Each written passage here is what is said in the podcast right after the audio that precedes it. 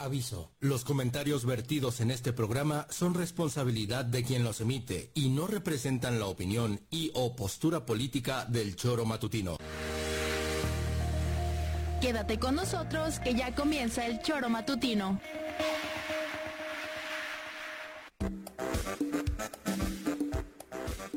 Porque somos quienes alegramos tus mañanas. Interactúa con nosotros y búscanos en nuestras redes sociales como El Choro Matutino. Sintonízanos desde nuestra página web www.elchoromatutino.com y llámanos a cabina al 777-311-6050 de lunes a viernes de 7 a 9 de la mañana por Radio Desafío y también por Irradia FM 103.7. Somos la mejor revista informativa del país. Somos... Son las 7 de la mañana, hora del choro matutino. Juanjo, no son horas de llegar y menos en ese estado. Piri, mi reina linda, esos visitos. A ver a qué horas, mamita. ¿Y tú qué me estás viendo, gordito? Preséntalas. Chale. ¡Oiga!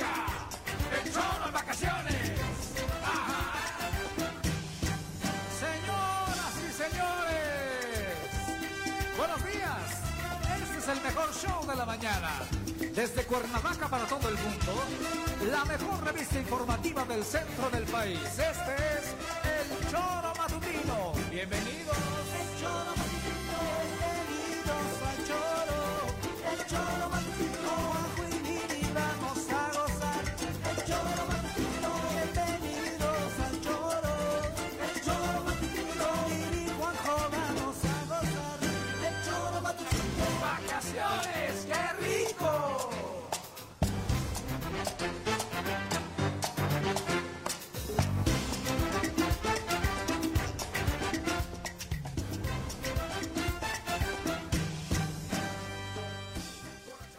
Tal? ¿Cómo les va? Muy buenos días, queridas amigas y queridos amigos del Tesoro Matutino. Ya es jueves 24 de agosto del año 2023 y nos encanta poder recibirlos en esta que usted sabe es su casa, el Tesoro Matutino, a través de www.eltesoromatutino.com, radiodesafío.mx y también a través de la 103.7 de la frecuencia modulada para todo el estado de Morelos y algunos puntos de los estados vecinos. Y por supuesto también nos encanta recibirlos a través de las redes sociales, en Facebook y YouTube particularmente donde tenemos interacción directa con todos ustedes durante la transmisión de este programa. Así que los invitamos a las siguientes dos horas estar partícipes de los temas que aquí estaremos platicando que para variar tienen que ver con el tema de seguridad o inseguridad en Morelos.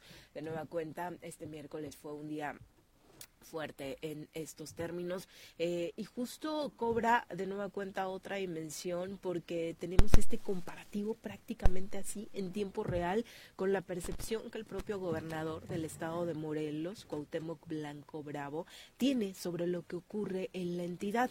Lo escuchábamos tempranito dar declaraciones en torno a que no todo va bien en Morelos, las estadísticas dicen que la cosa va mejorando, pero ya sabe, mis enemigos, mis detractores, los empresarios que no quieren que avance Morelos se encargan de difundir otras cifras que nos hacen daño a todos y Morelos está eh, mejorando, la estrategia funciona, yo me siento en la mesa de la construcción de la paz y ahí les digo que redoblemos esfuerzos, un discurso, bueno, que. Todo eso dijo. No te creo. Te lo prometo. ¿Él? Ahorita lo ¿Solito? ¿Derechito, Sí, bueno, sí? no así, Sin- no sin así. Te estoy dando, no, no, no, estoy dando rapidito porque aquí Ah. tenemos dos horas para Me comentar impresionado. importantes. Esa fluidez, esa fluidez mental y con la lengua, no te puedo creer. No te creo. Y bueno, lo lamentable Bueno, es que más tarde la realidad nos supera y particularmente este escenario en el que dos paramédicos pierden la vida son asesinados precisamente en medio de esta ola de violencia que vive el Estado, que no ha terminado, en la que por supuesto todos los días seguimos padeciendo, todos los ciudadanos, situaciones de este tipo, desde la delincuencia común hasta perder amigos, familiares eh, o gente que se dedica a salvar vidas y que como ayer en Temuac son atacados a balazos cuando trabajaban. Señora Rece, buenos días. ¿Qué pasó? Tú, Viri. Joder, se me había trabado hasta tu nombre, cabrón. Es que pensé que estaba hablando de Cuauhtémoc Blanco. Esa agilidad mental, esa fluidez de palabra. ¿Te recordó a Cuau? Me recordó, pero no, no, no, yo pensé que estaba con el señor Cuauhtémoc Blanco a mi lado, güey. Una cosa extraordinaria, güey.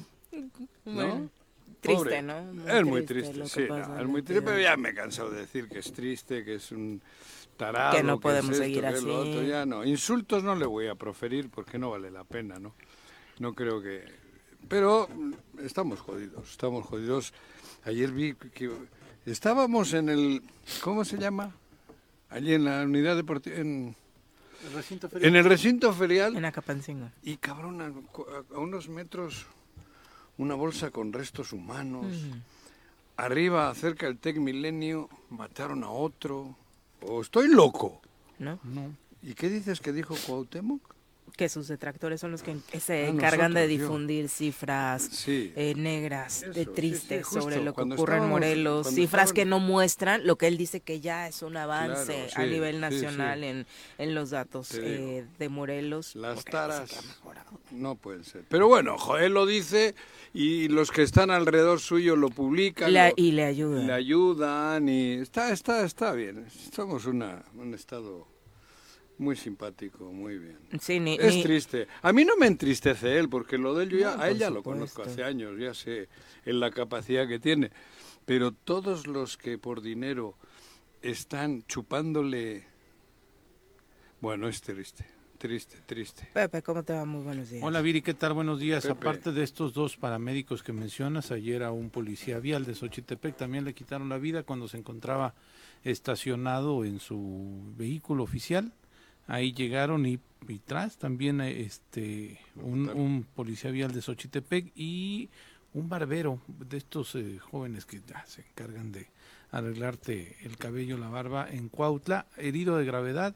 También llegaron ayer en la noche en una motocicleta a su negocio, abrieron fuego, está herido, hasta el momento es la, el reporte, pero se con estos casos que narraba Juanjo y el que tú hacías de los dos eh, paramédicos, eh, Son siete. eh, algunos no alcanzaron a ser reportados porque ya sabe que de pronto el conteo en el, el informe de seguridad del gobierno federal no está. Hoy en el informe oficial aparecen solo, solo tres. Uno en Tlaltizapán, otro en Temisco y otro en Xochitepec. Pero bueno, obviamente se sumarían estos que narramos y que seguramente aparecerán en el conteo de, de mañana. pero sí es un absurdo escuchar al sí. gobernador ayer, ¿eh? O sea, a mí me ¿Absurdo qué? parece escucharlo así, escucharlo El así absurdo con es esa escucharlo. seguridad. No, pues es que lo, lo tienes que escuchar porque es el gobernador, habla, ah, da declaraciones y demás, pero que diga que la, la estrategia está funcionando, que gracias a las fuerzas federales eh, se ha disminuido, que es una percepción y demás, no, hombre, es, es verdaderamente aberrante saber, o a mí me gustaría saber en qué, en qué Morelos vive el gobernador, ¿no? Uno que nosotros no conocemos definitivamente. Narnia. Vamos a saludar a quien nos acompaña en comentarios.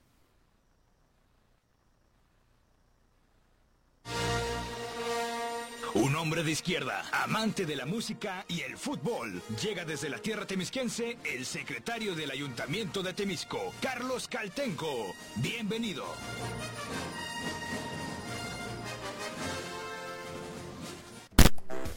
Carlos, ¿cómo te va? Muy buenos días. ¿Qué onda, Charlie? Carlos? Pues este, nosotros felices y con tenis, dicen. Ah, sí, Felipe sí con tenis. Fel- felices y contentos. Eh, Ah. Vamos a entregar útiles escolares a partir del lunes. Lunes, martes estaremos entregando En útiles escolares desde primero hasta sexto grado Mira, a todos los bueno, estudiantes de escuelas públicas muy del municipio. Y ¿A todos? A todos, a todos. Hostia. A todos, desde primero a, a sexto año. Mira, Entonces, un aviso a los papás de Temisco no ¿dónde los que van a tengan entregar? hijos en, en las primarias, en- se les Ah, en, la- entregan en los directamente lugares a los de- niños. en las aulas. en- Ajá. ajá. Directamente a los niños, ni siquiera se dejan en, Ah, en- con las directivas o con los profesores, se Nada. les entregan directamente qué a los bueno, niños Muy bien, ¿eh? este, por parte de todo el cuerpo edilicio y de, y de los funcionarios del municipio. ¿Cómo Y es una manera de chavos? solidarizarse con, con pues, los estudiantes de, de primaria, de, más bien, perdón, solidarizarse con los Con padres de familia, sí, porque claro. si es un gasto eh, fuerte, el gasto de inicio de clase. No, es Buen que de verdad, ah, ¿Y ustedes duda. pusieron el dinero? ¿Cómo? Sí, con recursos propios es que Ah, mira. el Cabildo acordó, el año pasado se apoyó de primero a tercero, pero este año se, Primero se a está apoyando de sexto. primero a sexto. Toda la primaria. Toda la O sea, primaria. Es una aliviane, porque de pronto hay dos, dos de una familia que están estudiando la primaria. Sí, o Sí. tres. a Mis veces papás que no tenían tele, éramos uno en sexto, otro en cuarto, otro en segundo No y otro en primero. No invente. Coge, Sí. coge en tu casa. Cada Digo, año nació un bebé en mi casa. Mucho amor.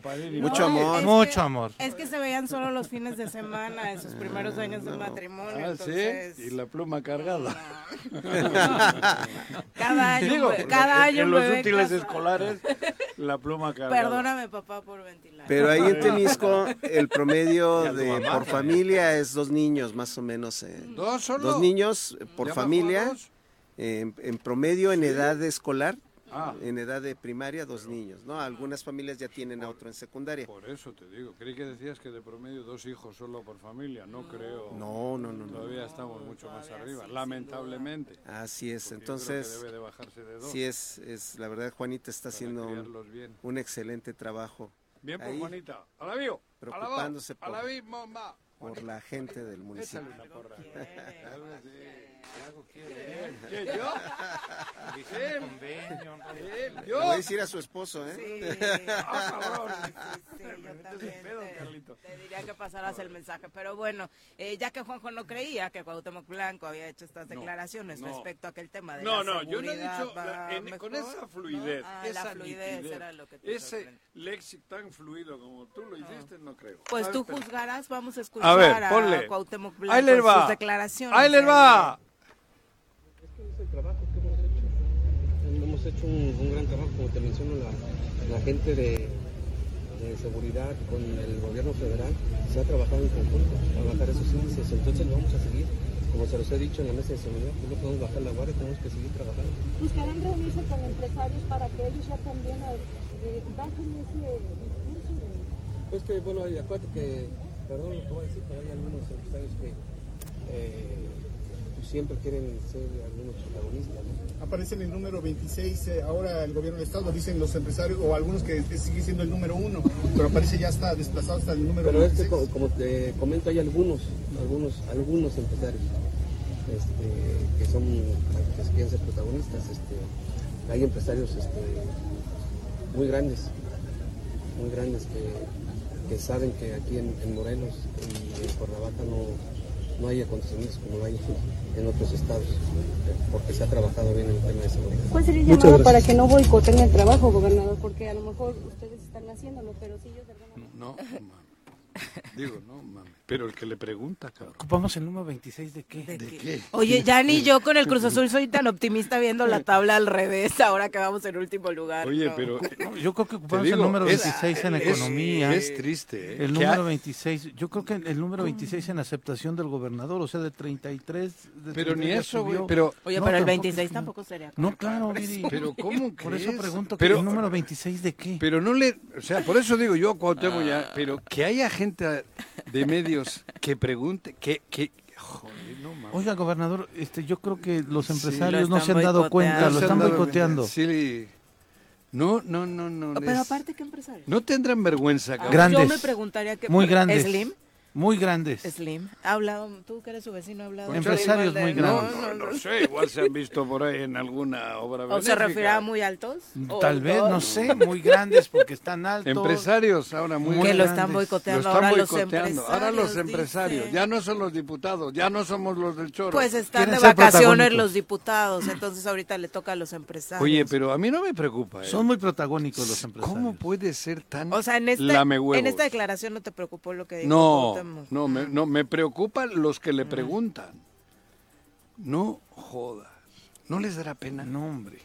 Por dinero. No, no les da No, pena. no, en serio lo digo, por dinero hacer esto al, El- al Estado. El- el Por lo menos no, no, no sé, yo entiendo, cobras, cobras tu, ¿cómo el, se el llama eso? periodista que, Convenios, el periodista cobras que tu pregunta lo chayote. defiende todos los días. No, pero no, no sé ni quién es, no quiero saber quién es, no, no, no, no, no tengo ni idea. No, yo porque sí el sé 90. quién es. Ah, no, me vale madre. Era hasta casi guerrillero, se sentía de izquierda. No, pero eso es rollo. lo de menos. Uy, no sabes.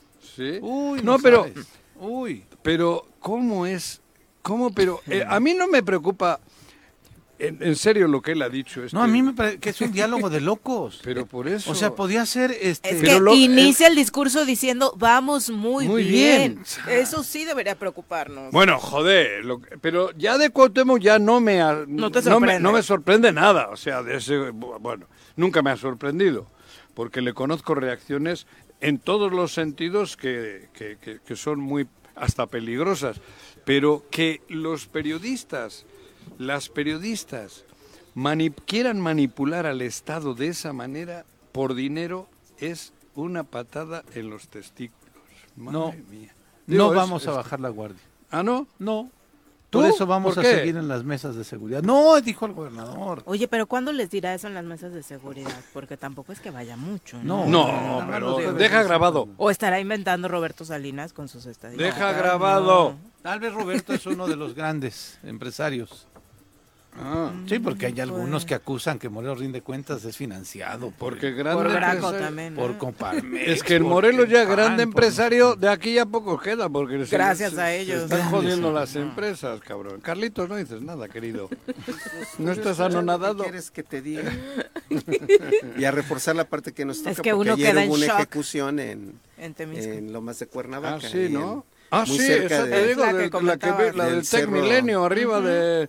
En Lomas de Cuernavaca. Sí, sí, Lomas de Cuernavaca. Que ahí, por cierto, hay una cámara. Ojalá funcionara esa cámara, señor vicealmirante Piden mucho. No, usted- son del piden fraccionamiento. mucho Ah, son del ustedes, ¿eh? fraccionamiento. Son de fraccionamiento y lo- el fraccionamiento tiene estrecha colaboración con Ahí el- sabes lo que seguridad hay. pública. Una Ah, máquina haciendo un pozo lleva como siete años. Bueno, sí, sí, sí, sí. Cabrón, una perforadora de esa. Lleva como siete años. Están al cargo de Bueno, fíjate fraccionamiento, de qué me acordé. Pero- Pero, es Carlitos. Vamos muy bien. Así como, Pero- ¿te acuerdas cuando el pri- eh, a los principios de año el- había conflicto con la Universidad del Estado?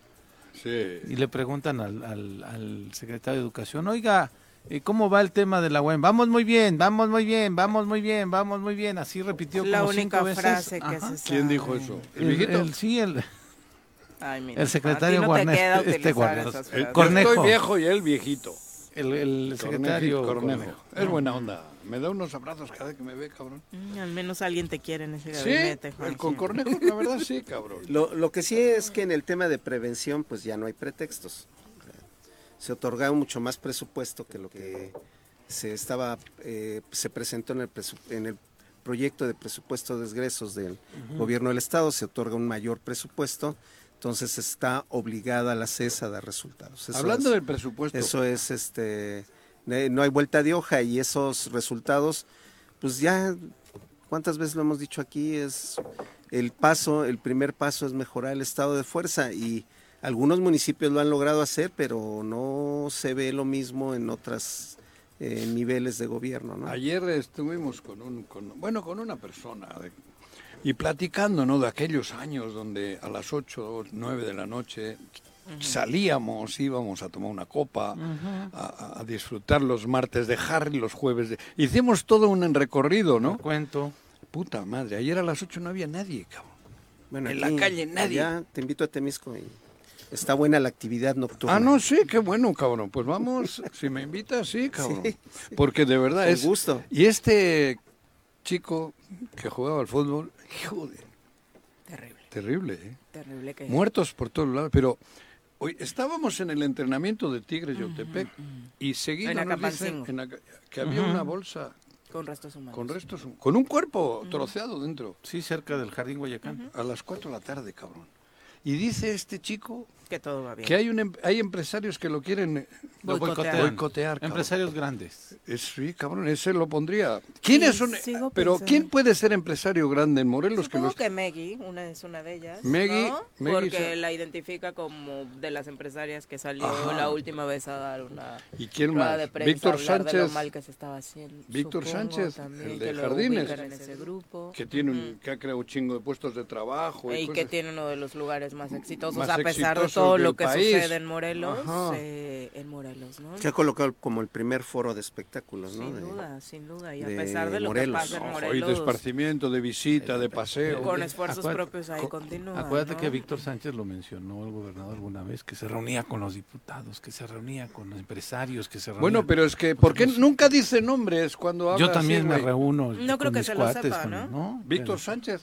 Sí, dijo. parte de una buena No, labor. pero que no No, no creo que se sepa Cuauhtémoc los nombres. Ah, de los No, demás de los empresarios de. Morelos en general. Es ¿no? que cuando hablan de delincuencia, hay un chingo de delincuencia. ¿Tú crees que ubica hay- los nombres de los empresarios de Morelos? Mm. No retiene. Yo no creo. No, yo creo que No, ni porque no los ve, no los conoce. Ah, No. no. se reúne con ellos para ver No, qué pero, pero le dicen, le soplan a la oreja. Estos que le preguntan. A ver, híjole. ¿Quién crees? Los que le preguntan le dicen. Estamos en el lugar 26, gobernador. ¿De qué, cabrón? Pregunta. De la tabla general. No me jodas. En el ranking En la- FIFA. lo en la Liga MX. En el ranking FIFA, sí, seguro se refiere a eso. ¿Qué? Pero no les dará penita. Pues No, creo no les que da no. pena porque lo dicen fuerte, Algunos- fuerte y claro. Si algunos venían. Ay, es que me acuerdo de cada uno. Qué tristeza me da. Morelos, la verdad, ¿eh? A mí me da tristeza a ellos, ¿eh, Juanjo? Pero Morelos. Sí, Morelos también. Además ya luego ni me da tristeza, como son tan cínicos, pues ya sé que- qué rol están jugando en este momento, Pero ¿no? tú- tú, porque- son tú- militantes, defensores, son este aplaudidores, son este Focas. todo lo que No. le- fíjate, a Graco les decía focas aplaudidoras y se indignaron. Ahorita son peor que eso. No, ahorita es al revés. Ahora las focas le dan de comer al camello. No, en el mundo ¿No? animal no sucede eso. No, Pues no, como Ah, que no. no he visto focas Ni en el siquiera desierto. viven en el mismo Sí, ecosistema. exacto. O ¿verdad? Oye, porque ayer- focas en el desierto, sí, ¿no? No, pero ayer, te digo, las focas le daban alimento porque él no tiene ni idea de cosas. Y ellos le oye, qué bien, eh, Gober, vas en- vamos en el 26, cabrón. Dilo.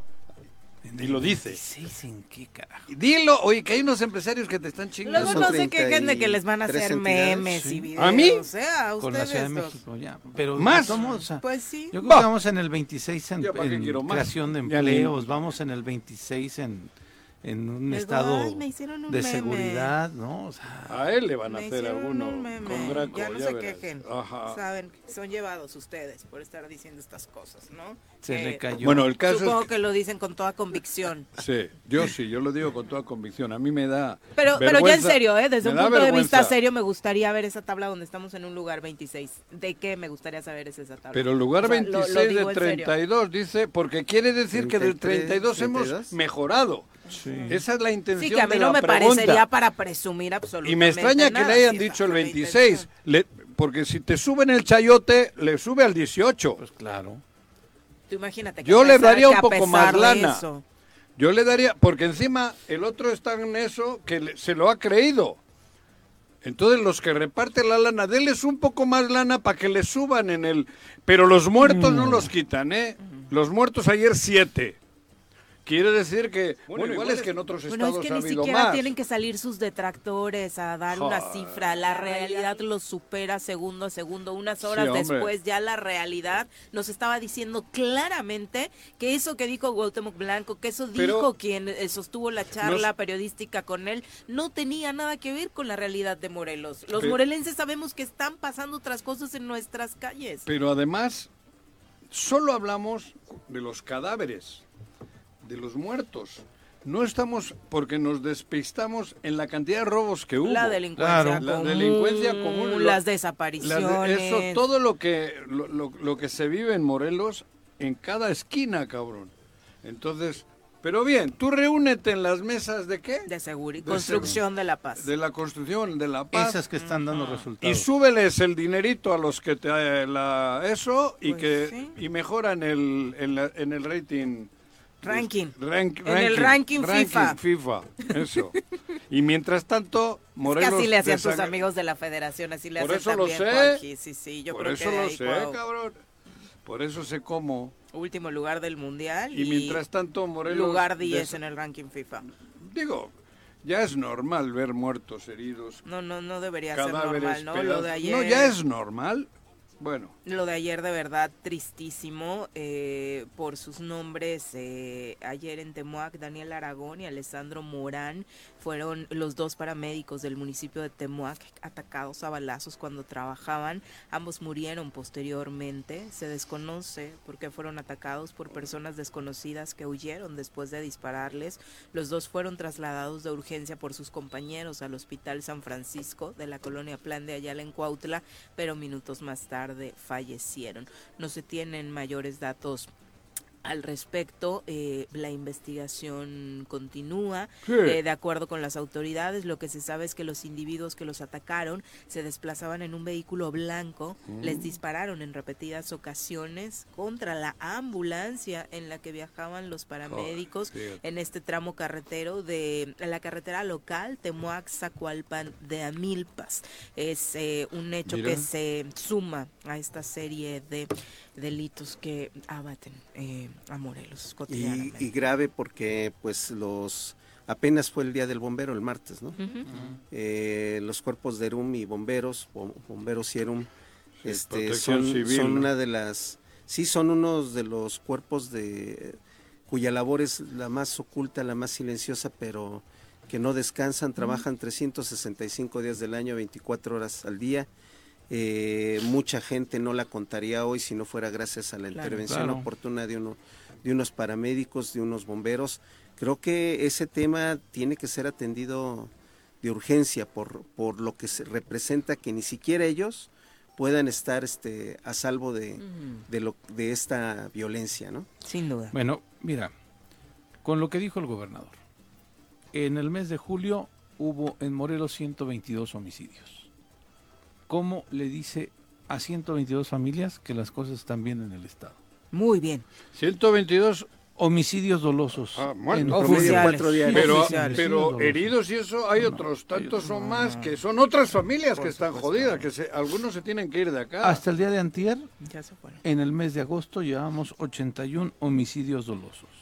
¿Cómo le dice el gobernador a esas familias que las cosas van Vamos muy bien, cabrón. Muy bien. No, es joder. una Muy bien. desvergonzada. No, pero... En serio, lo digo con toda honestidad, es increíble, no es frivolidad, es valerle absolutamente gorro, es Y a no los- respetar y a los que le preguntan no también. respetar el, el- el- el dolor que tienen estas familias. Quinto año de gobierno. Sí. Pero además, está diciendo...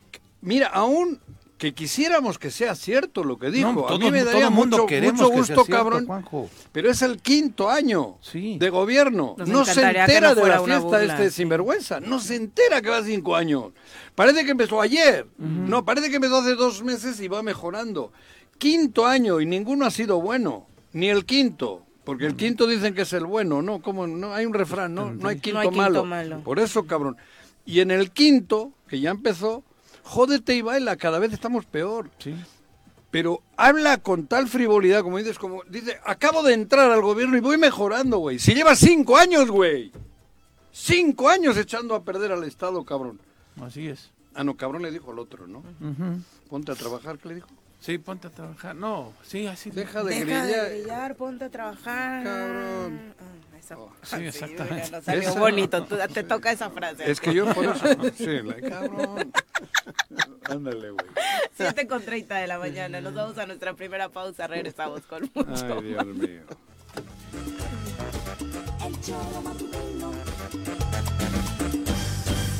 El choro matutino.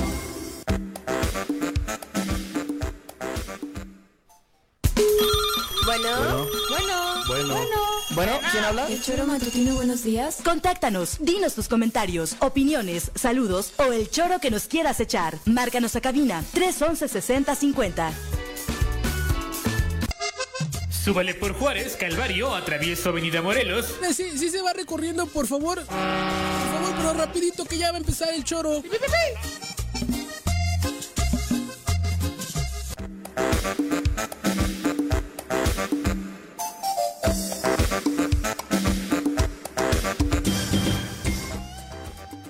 Tenemos monitor eh, aquí, Juan José. Apaga tu celular, por favor. Pues ya, Lo cabrón. tienes fuertísimo, ya estamos al aire. Ahí estamos al Ya. aire. Joder, cabrón. Y hace un ruido horrible. Ahí escuchando el choro yo, Ah, qué bueno que eres fan del programa. Me han, me hablado bien de ese programa, excepto de uno de los conductores. que grita mucho, por eso quiero que le bajes. No Escucha el choro, me dijeron. José Luis Ríos, gracias por los saludos. Dice, como siempre, listos para sintonizarlos todas las mañanas. Gracias, José Luis. Sabemos que eres de los puntuales para arrancar transmisión. Profe Arnaldo Poza, saludos. Dice José Luis, efectivamente cada día hay más violencia y más delincuencia en Morelos. Y los medios chayoteros nos manipulan y desinforman, ocultando la realidad del Estado.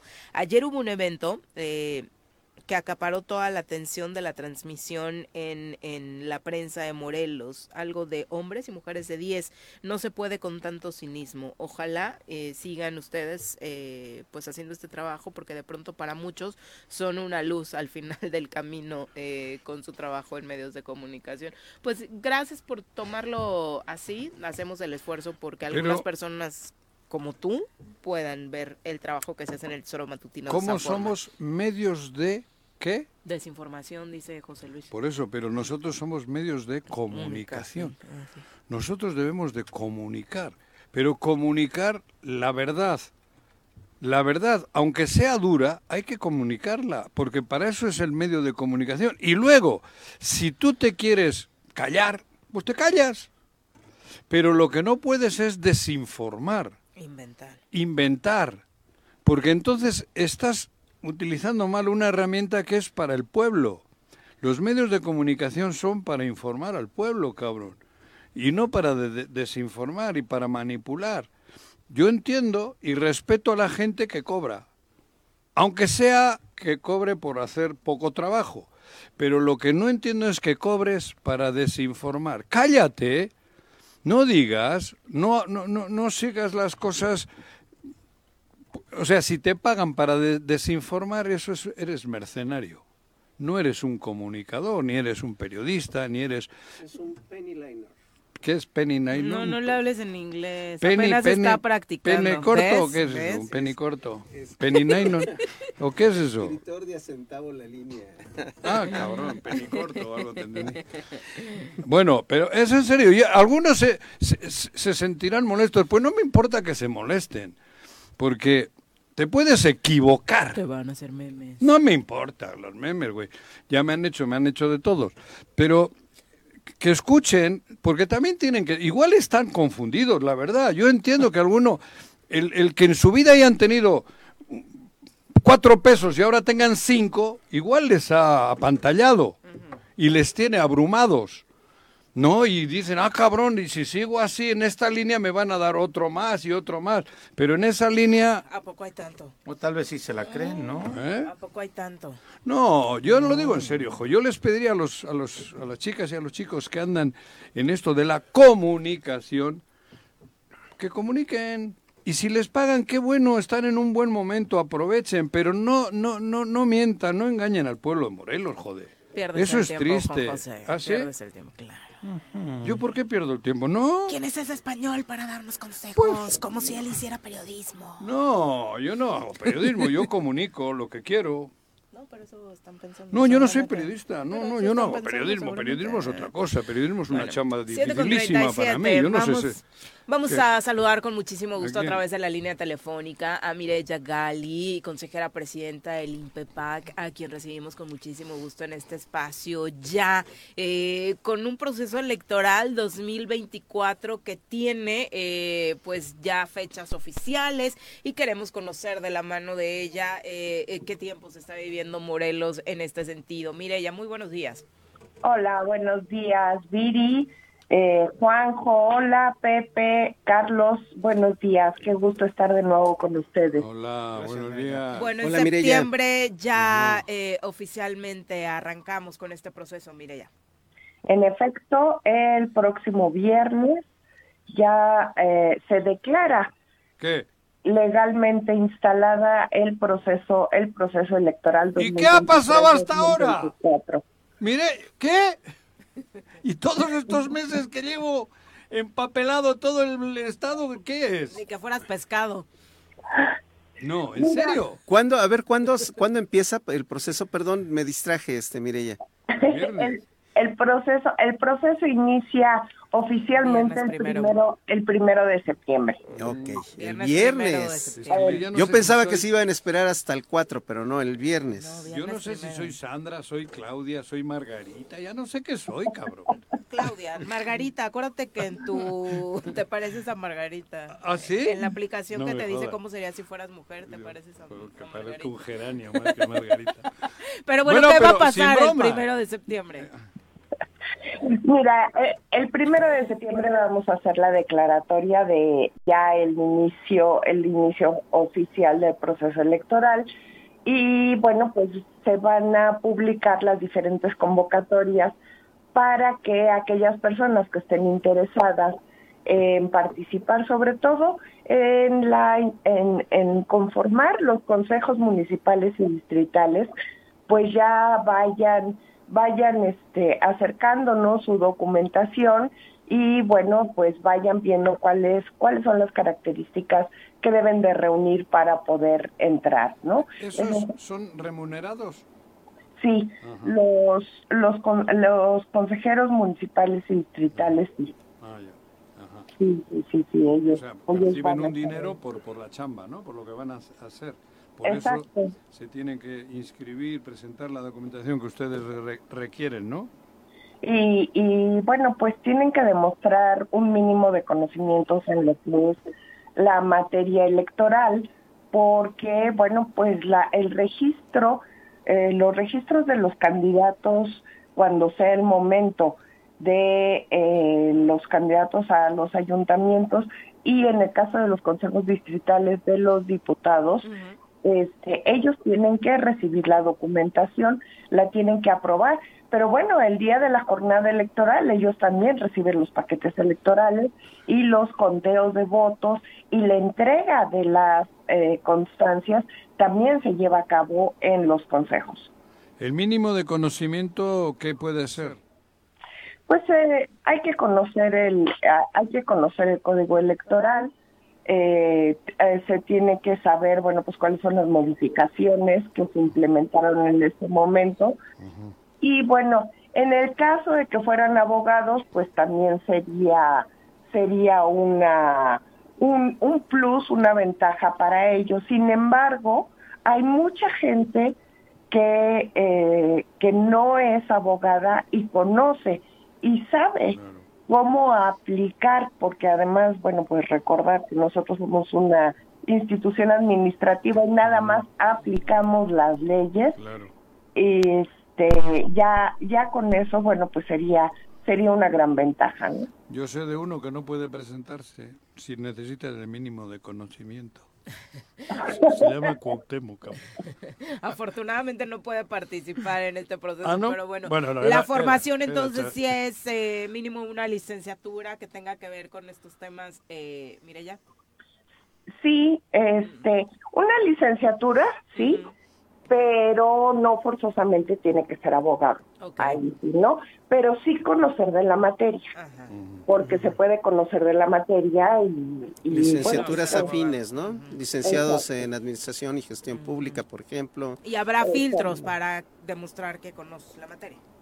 Sí, de hecho hay un examen de conocimiento. Y, y llevamos a cabo llevamos a cabo este, entrevistas porque bueno sí es importante que sea gente imparcial que no esté ligada a, ningún partido político y que bueno pues si tiene experiencia en el ámbito electoral pues también es de gran ayuda. Hay requisitos, ¿no? Debe de haber un periodo, si es que estuvo vinculada esta persona a la persona que quiera aspirar a algún, este, eh, si estuvo vinculada a algún partido político, tiene que eh, no tener esa actividad en un plazo de tiempo, si mal no recuerdo. La actividad y además no debe de estar, no, no debe de aparecer en el padrón. De- pero ¿de cuánto es ese periodo de tiempo? De no Por si hay algún político arrepentido con que reúna el perfil y que quiera incorporarse y que sepa del tema. Eh, periodo, periodo tal cual, periodo tal cual no existe en el caso de los consejeros, simplemente que de manera actual, en este momento, no aparezca. Ok. Mire, ya, perdón, este, no, ¿tú, tú querías preguntar sobre el caso, Car- Carlos?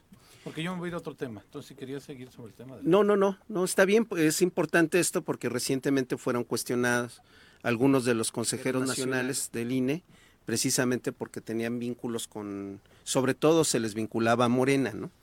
Este, pero cumplieron con el requisito de que no aparecían en el padrón de afiliación y, y dieron esta condición. Sería bueno que hubiera un periodo de tiempo, precisamente como ocurre con, con los magistrados, ¿no? Que no pueden litigar después de su retiro, este, y, y que eso es con, propósito de que no haya conflicto de intereses. La imparcialidad es un requisito, ¿no, Mireya?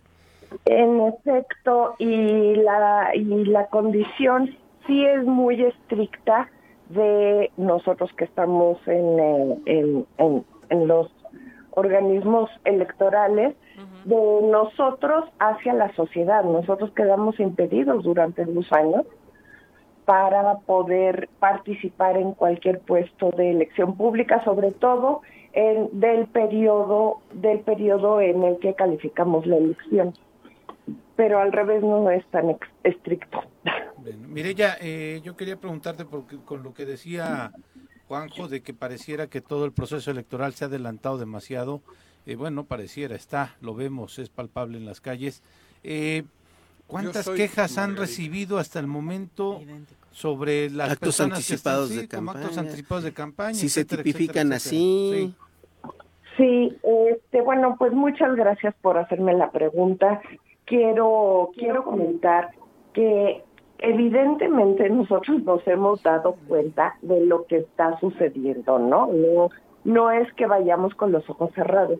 Sin embargo, sí también quiero, quiero aclarar que nosotros no tenemos las herramientas en este momento para poder llevar a cabo acciones en torno a, a esto que está sucediendo. Yo no lo quiero calificar ni como acto anticipado de campaña ni nada.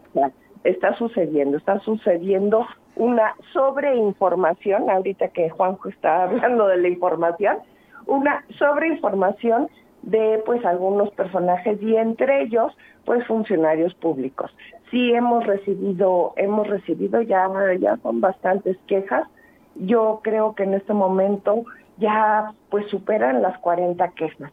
Y no tengo el dato preciso porque eh, como, como se lleva a cabo una investigación y se procura tratar con mucho profesionalismo este tema, hay un área específica que es quien recibe la queja, la sustancia y luego incluso tiene, tiene entrevistas con los quejosos para en un momento dado, bueno, pues eh, aportar mayor, mayores, mayores pruebas y para este pues analizar la queja que ellos presentaron. Posterior a ello, bueno, pues sigue el proceso jurídico y es probable que todo lo que ahorita ha estado ocurriendo pues sí pegue una vez iniciado el proceso electoral. Mireya, en algunos casos eh, han determinado ustedes que sí hay cuestiones observables. Eh, el Tribunal Estatal Electoral en algunos casos también dijo no tiene la facultad del INPEPAC, pero la sala regional les dio la razón al INPEPAC en eh, ciertos eh, casos en donde estaban actuando para sancionar o para observar a funcionarios públicos. Eh, ese fue un caso muy interesante y eh, fue cuando nosotros iniciamos una queja de oficio. Es decir, nadie interesado había, había presentado la queja, sin embargo, nosotros sí iniciamos, in- iniciamos esa queja, pues porque nos dábamos cuenta que algo estaba pasando, ¿no? Entonces se inició ese proceso, el tribunal dijo, sabes que tú no tienes, tú no tienes la facultad de iniciar ese proceso. Y la sala dijo, no, pues sí, ellos como autoridad electoral, pues pueden detectar algunas cosas y que pues procedan en ese, en ese tenor. Realmente nosotros al final eh, todas estas quejas que sí que sí prosperan, lo único que nosotros podemos hacer es dictar medidas cautelares. Y bueno, el INE se encontró en la misma situación y hace unos días eh, un- una persona que se llama Marcelo Ebrard fue a pagar una multa de 13 mil pesos este, justamente porque no había hecho caso de esas medidas cautelares. Y hay otro personaje, personaja, que también, este, también recibió una multa, una multa por parte del INE y está muy ofendida y creo que la, la recurrió, ¿no? ¿Cómo se llama? Este, creo que Claudia. Ah. Te suena, me suena también. Bueno, ahora ya eh, entendiendo que inicia ya el proceso, Mireya, el primero de septiembre, ¿cómo vas con el tema del presupuesto? A final de cuentas, eh, eh, ustedes son los que distribuyen el presupuesto, que la mayor parte de él va para los partidos políticos. Evidentemente, también una parte importante la ejercerán ustedes para poder garantizar la instalación de casillas, la papelería, etcétera, etcétera. Pero en ese sentido ya hay acercamiento con el Ejecutivo para que no vaya a haber alguna observación, aunque ustedes tienen ya la autonomía de presentar su presupuesto. ¿Con los diputados ya hay acercamientos o aún no estás en ese proceso, Mireya? No, ya, ya empezamos, empezamos, empezamos muy pronto, es algo que realmente nos preocupa.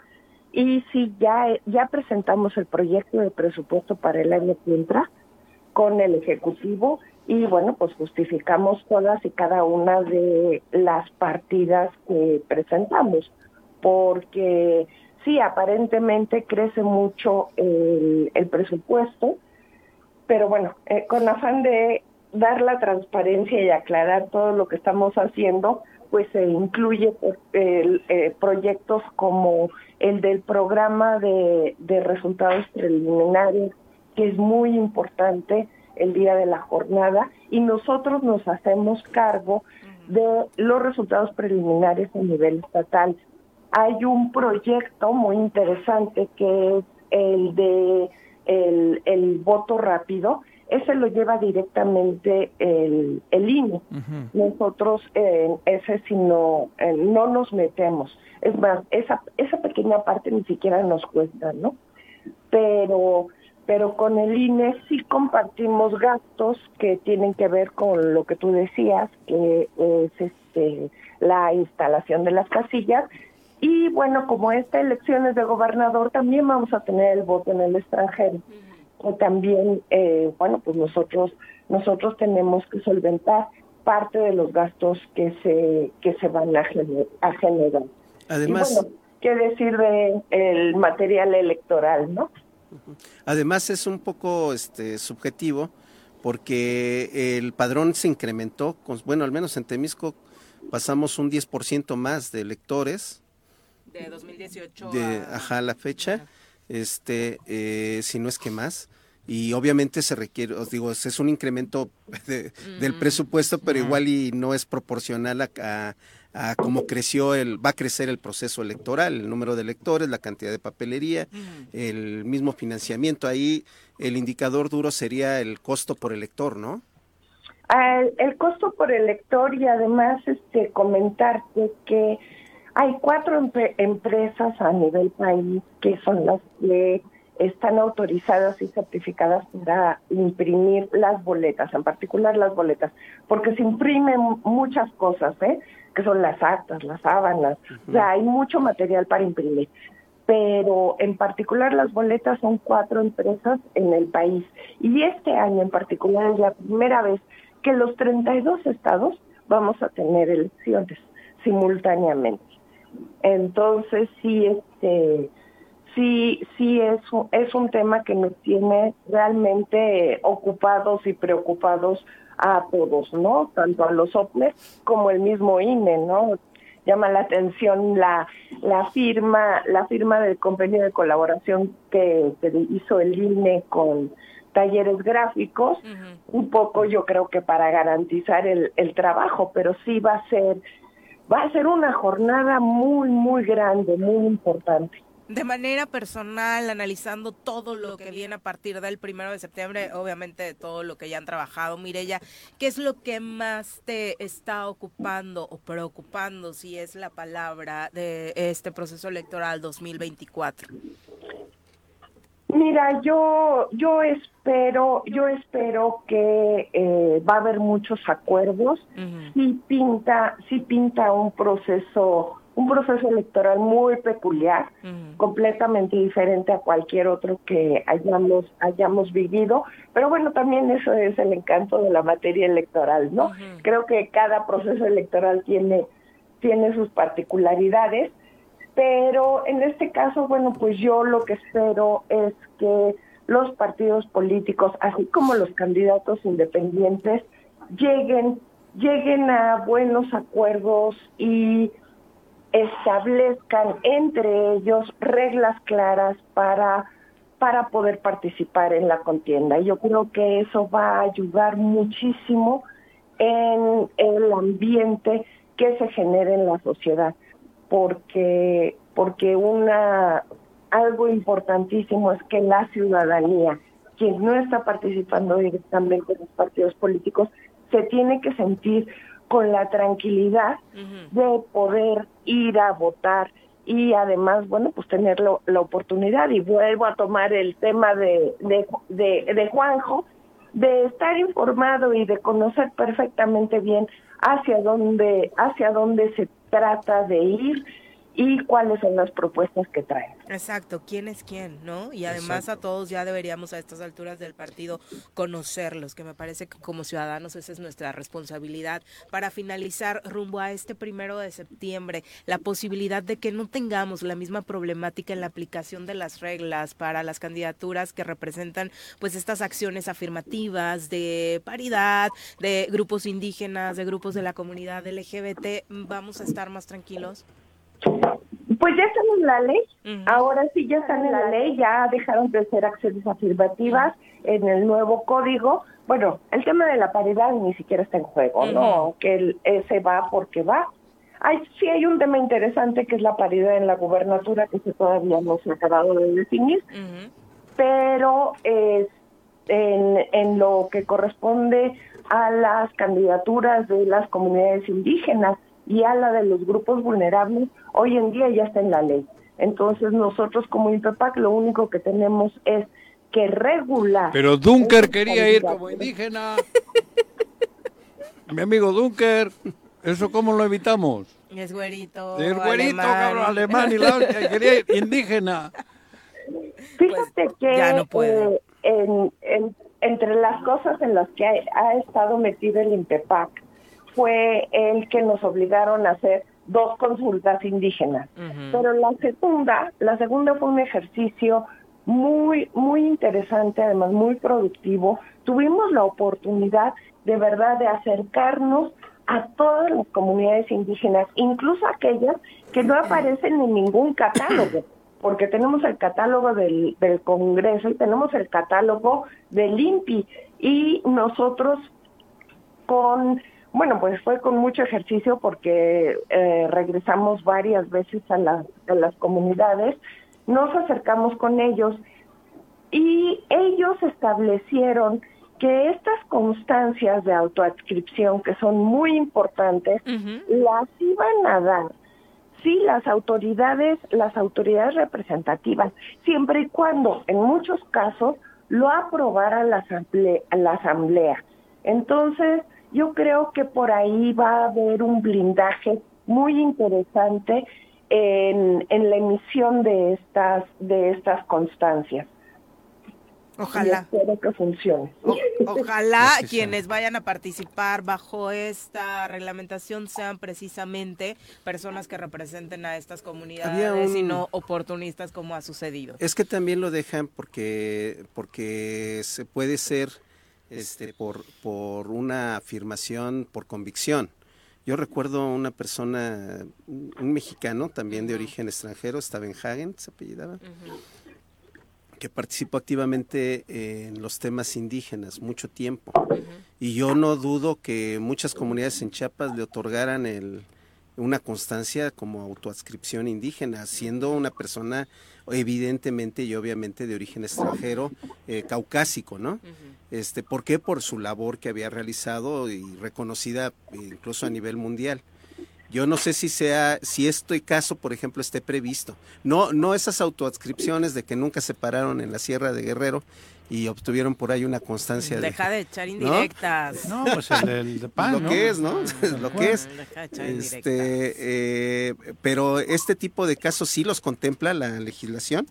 De hecho, ya les dejamos, ya les dejamos la responsabilidad a las comunidades.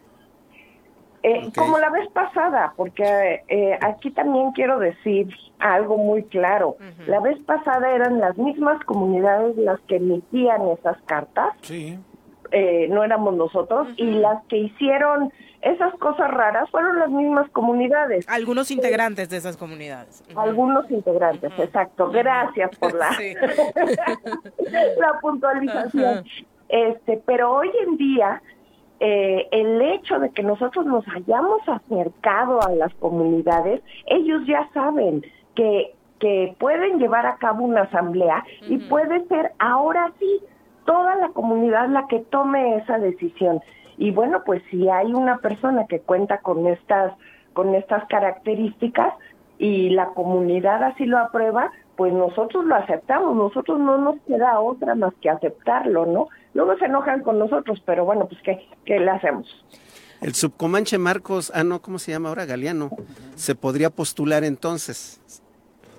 Pues si, si la, la, si la la comunidad Juanji. está de acuerdo con eso para que los, los represente, pues sí, claro que sí. Muchas gracias, Mireya, por la comunicación. Ánimo. Viene la Gracias. chamba, ¿no? Ya viene la chamba más dura. Sí, no hemos parado. Por eso dije más dura. Sí, porque de pronto piensan que Sí, que solo descansan. No, no, no, no. he para nada. Viene ahora lo más duro. ¿No? Un- Vienen unos meses muy intensos, ¿no? Sí, sí, sí, sí, ya, y además ya con, un, con interacciones intensas sobre todo. Seguramente. Muy buenos días, Mireya. Gracias, Mireya. Mucho éxito. Gracias, un abrazo. Adeu. Hasta luego.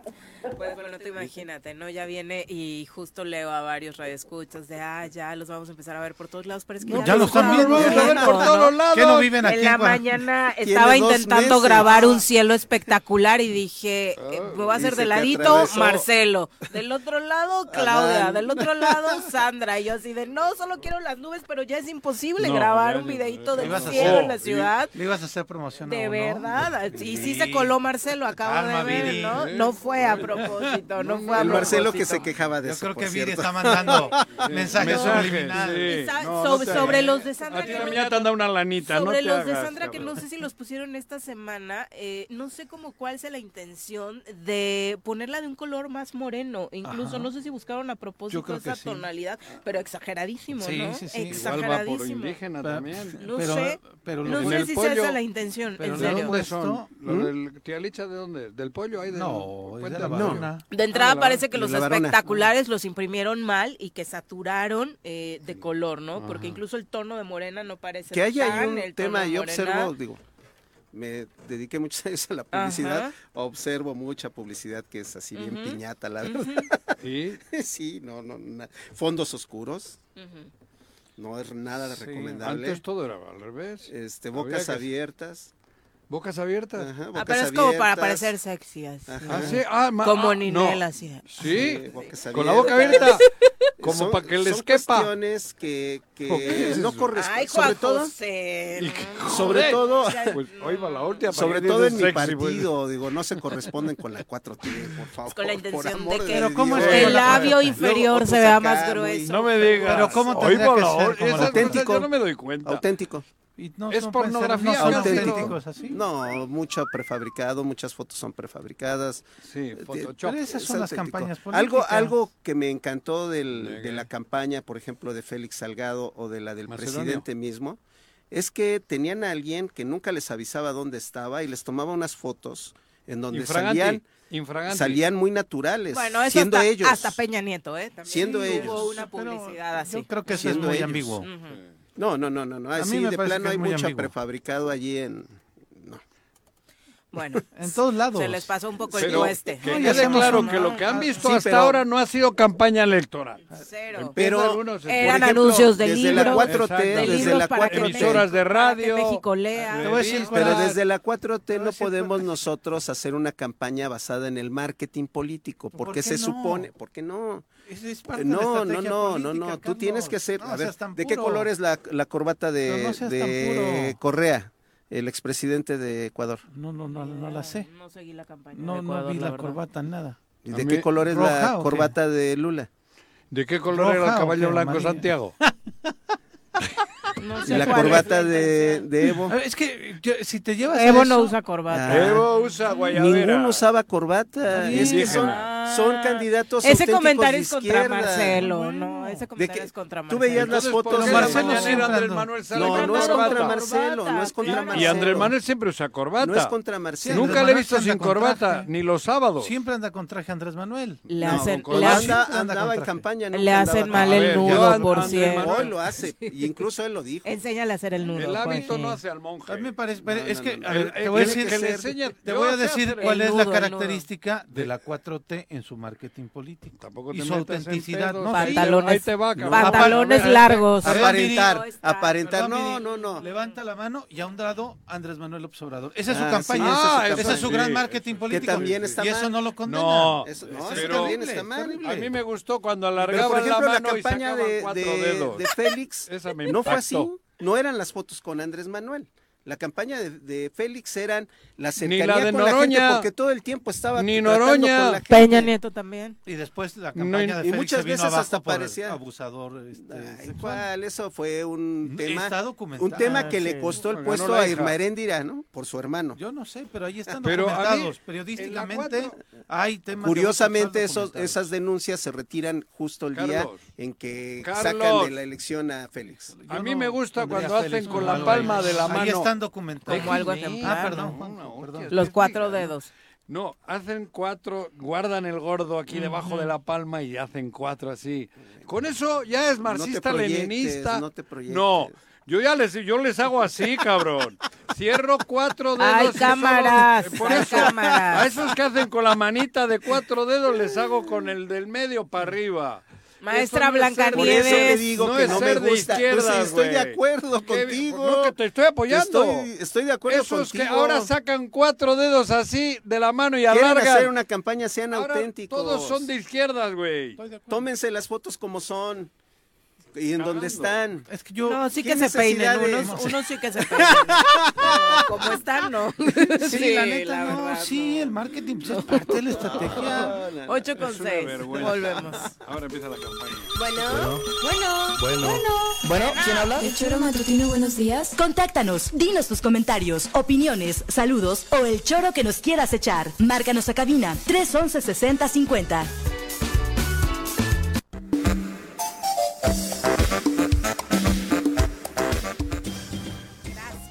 Por continuar con nosotros. Eh, dice José Luis Ríos, eh, no hay quinto malo, lo dijo el obispo cuando visitó un convento. ¿Por qué hacen ese tipo de chistes? Lalo Castillo de Cuautla, un abrazo, dice, con verdad e información se hace la cuarta transformación. Ay, mira, te salió es verso sin esfuerzo. Lalo, Lalo Castillo. Castillo. Muy bien, Lalo. Fátima Rex dice, personal de salud, ultimados, tan jóvenes, ¿qué podemos esperar ya en medio de la tragedia que está viviendo Morelos?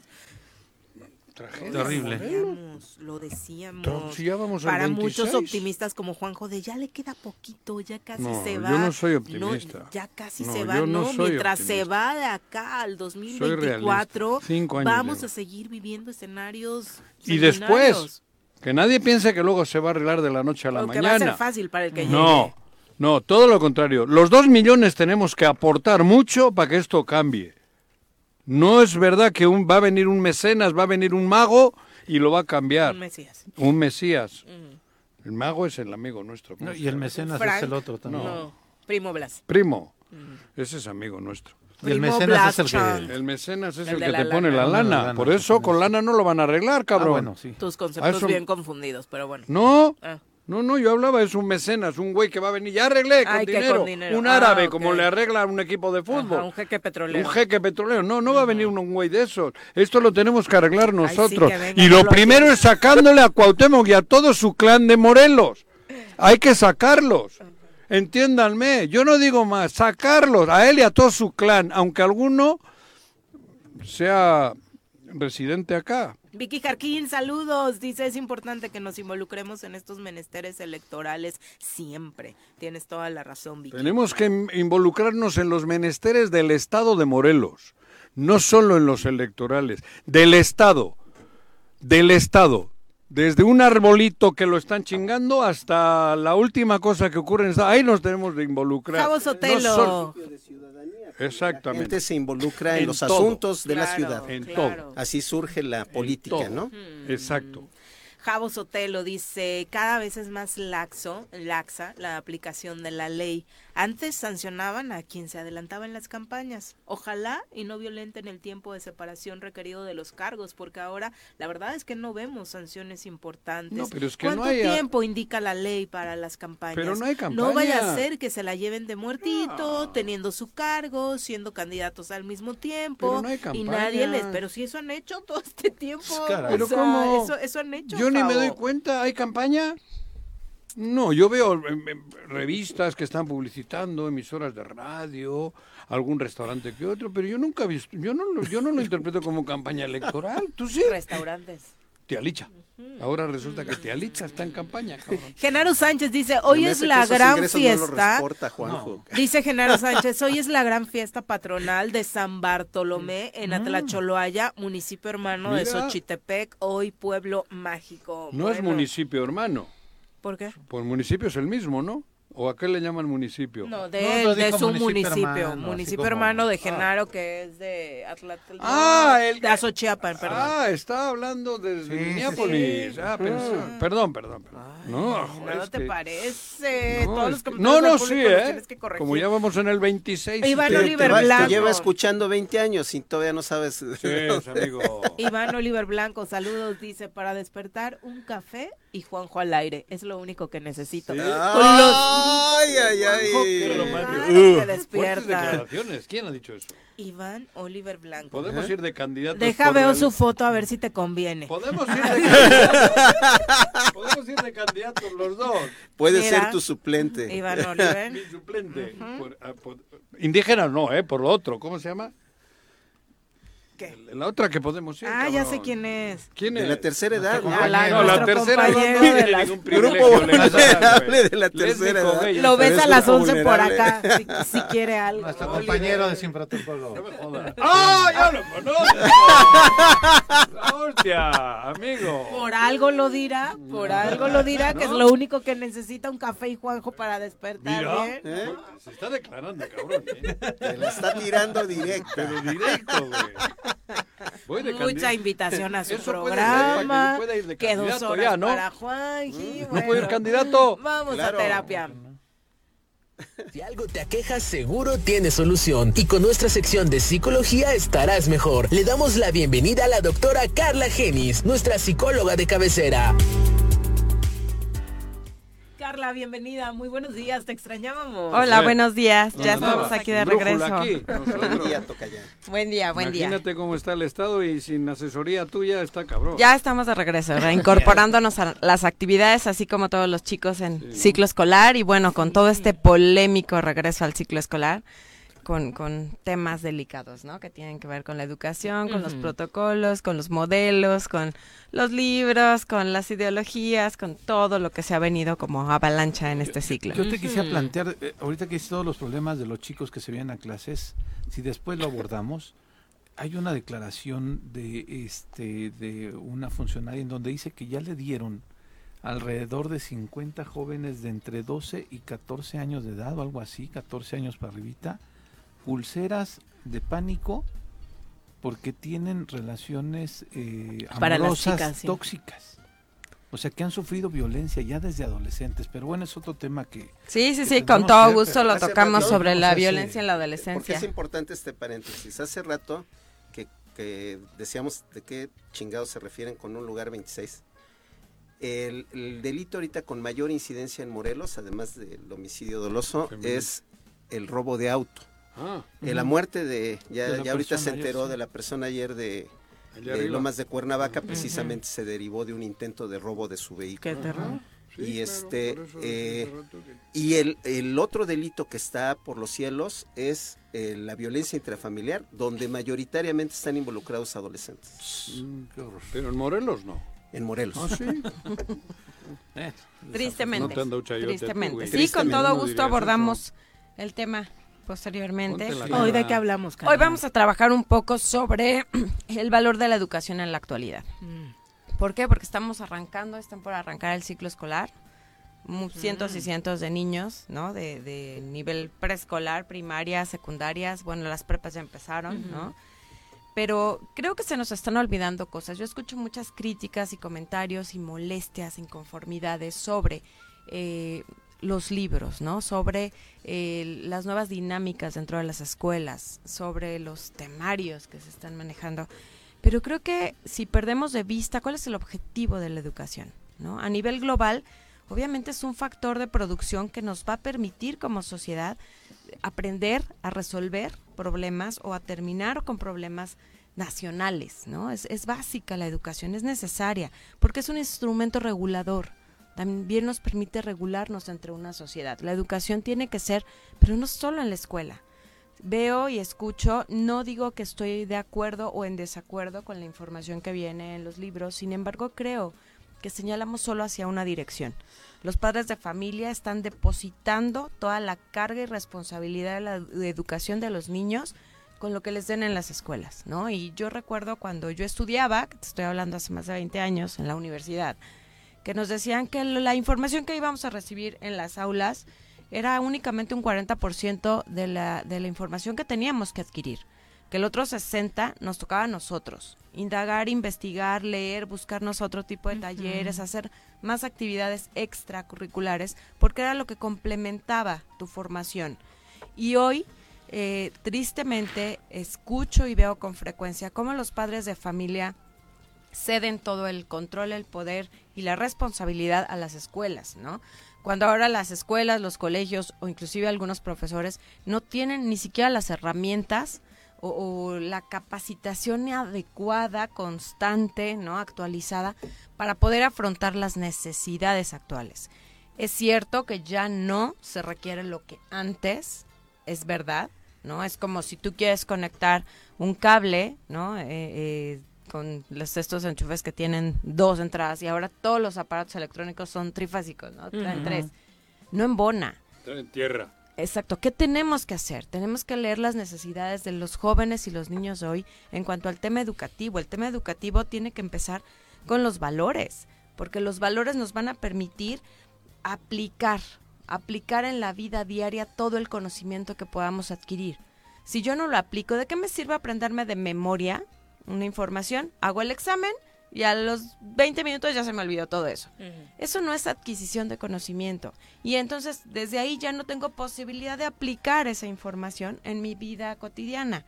En el día a día tendríamos que considerar que la educación nos permite apoderarnos, a eh, tomar, ¿no? Aprender la cultura, las experiencias, descubrir eh, la fe, las costumbres, los valores morales, todo eso tiene que ver, todo eso tiene que ver con aprender, ¿no? Ponerle el énfasis en el proceso, no en el contenido. las dos cosas son importantes, ¿no? Pero siempre, mira, a lo mejor en una escuela una mamá dice, me parece correcto este tema para mi hijo, y otra mamá te dice, a mí no. Y no podemos decir quién está bien y quién está mal. Una lo ve desde sus propias costumbres y su dinámica familiar, y la otra también. Entonces, ¿qué es lo que tengo que hacer? La información que le llega a nuestros hijos de fuera, de la comunidad, de la sociedad, en las escuelas, esa no podemos controlarla.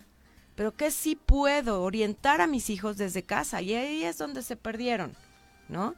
¿Qué pasa con los valores que yo les enseño a mis hijos, con los que yo practico en mi casa, con la comunicación que yo tengo o no con ellos? ¿No te daría Ahí miedo se que pierden. escuchen otra cosa fuera si tuviesen eso? Claro, yo sé que mis hijos van a escuchar mil y cosas, Con los valores van desechando ellos solitos. pero ese es el problema. La ausencia de valores la hoy, la falta de praxis de valores hoy, lo que genera es desorientación, efectivamente, lo que genera es falta de comprensión de nuestra realidad social, porque entonces si yo no tengo como mi propia opinión o mi propia información, es muy fácil que cualquier cosa que escuche me la crea y la asuma como verdad y la tome como propia. Si yo tengo cómo comparar o cómo cuestionar o cómo visualizar alguna otra o algún otro panorama, no me quedo con la primera opinión que escuche. Pero como no practicamos esto desde casa, pues los chicos se ven impactados, no lo comentan siquiera en casa, y entonces de ahí viene todo el En casa igual hay empobrecimiento. en menos cosas. capacidad que la que tiene el niño. Exactamente, a veces en casa es donde menos se escucha a los Incluso en niños, las ¿no? parejas, los valores se miden de Son manera diferentes. distinta. Por Son supuesto, distintos por supuesto. En las parejas, la que sea. Ahí hay mucho, mucho tema. No, educar a un hijo es Mm, complejo es- es por las dos visiones de vida que tiene una pareja. Se ¿no? vuelve, se vuelve muy complejo en la actualidad porque cada pareja como individuo, de manera personal, ni siquiera sabe dónde está parado. O sea, si yo no tengo fuerza para levantar un tabique, ¿cómo voy a levantar el mío y el de mis hijos? O sea, tengo que empezar por mí y desde ahí estamos descuidándonos Y tus hijos son distintos también. Y a lo mejor mis hijos no quieren levantar un tabique. Y uno sí, el otro no. Y entonces los Si forzo, los obligo. Tengo que es empezar con esto. En, claro, Sí, sí. claro. Pero yo a lo que a lo que invito a nuestros escuchas es no señales hacia afuera la responsabilidad y no delegues. Porque en ti hay mucho más poder y mucho más protección y mucho más herramientas que darle a tus hijos para que se enfrenten afuera a lo que tengan que enfrentarse. ¿Sabes qué pasa? Que lamentablemente mucha, porcentaje altísimo, no te está entendiendo. Bueno, no, igual los que escuchan, sí, pero en la sociedad no captan eso que estás diciendo porque estamos jodidísimos. Porque no nos queremos hacer Un- no, responsables. pero el nivel ha es un bajado. tema de congruencia, tiene toda la razón mi tocaya, es un tema de congruencia. Sí. El nivel de ¿Por qué reflexión razón? hablas, Y lo, Juanjo, lo ¿no? comentaba, Hablo de la capacidad de reflexión. pero lo comentaba Estamos, Pepe. nos han hecho papilla tú también lo al comentaste, cerebro. Tú también lo comentaste. Se, Sí. se quejan, por ejemplo, del libro de texto por un adoctrinamiento cuando quienes se quejan son los principales Son adoctrinadores. y adoctrinados. Eh, Se, se quejan del- de un contenido que además ese que tú planteaste ni siquiera es de los libros de texto, Está en es de. Ujú. este, en donde se hace, se hace un ejemplo que te permite ver la discriminación a, a través de la interseccionalidad, ¿no? Y este, y eh, lo hacen personas que permitieron ver en su casa programas como este que acaba de terminar Telenovela. y no se escandalizaron por eso, que permiten que sus hijos tengan acceso a contenidos que son inapropiados para su edad Así es. y no se escandalizan por eso. Entonces, Es ahí donde está la responsabilidad es un que tema decías, de congruencia Carla. y de responsabilidad. Yo tengo que serme responsable del proceso de educación. Así es, me está preocupando lo que van a ir a ver mis hijos en las aulas, pero no me preocupa las seis horas que se la pasan solos en las redes, por ejemplo, ¿no? No me preocupa con quién están cuando no llegan a casa a la hora que debieron llegar, porque nadie se enteró, porque no hay nadie, nadie está eh, Monitoreando. monitoreando sus horarios, sus actividades. Eso no les alarma. Ujú. ¿Por qué? Porque vuelvo a lo mismo.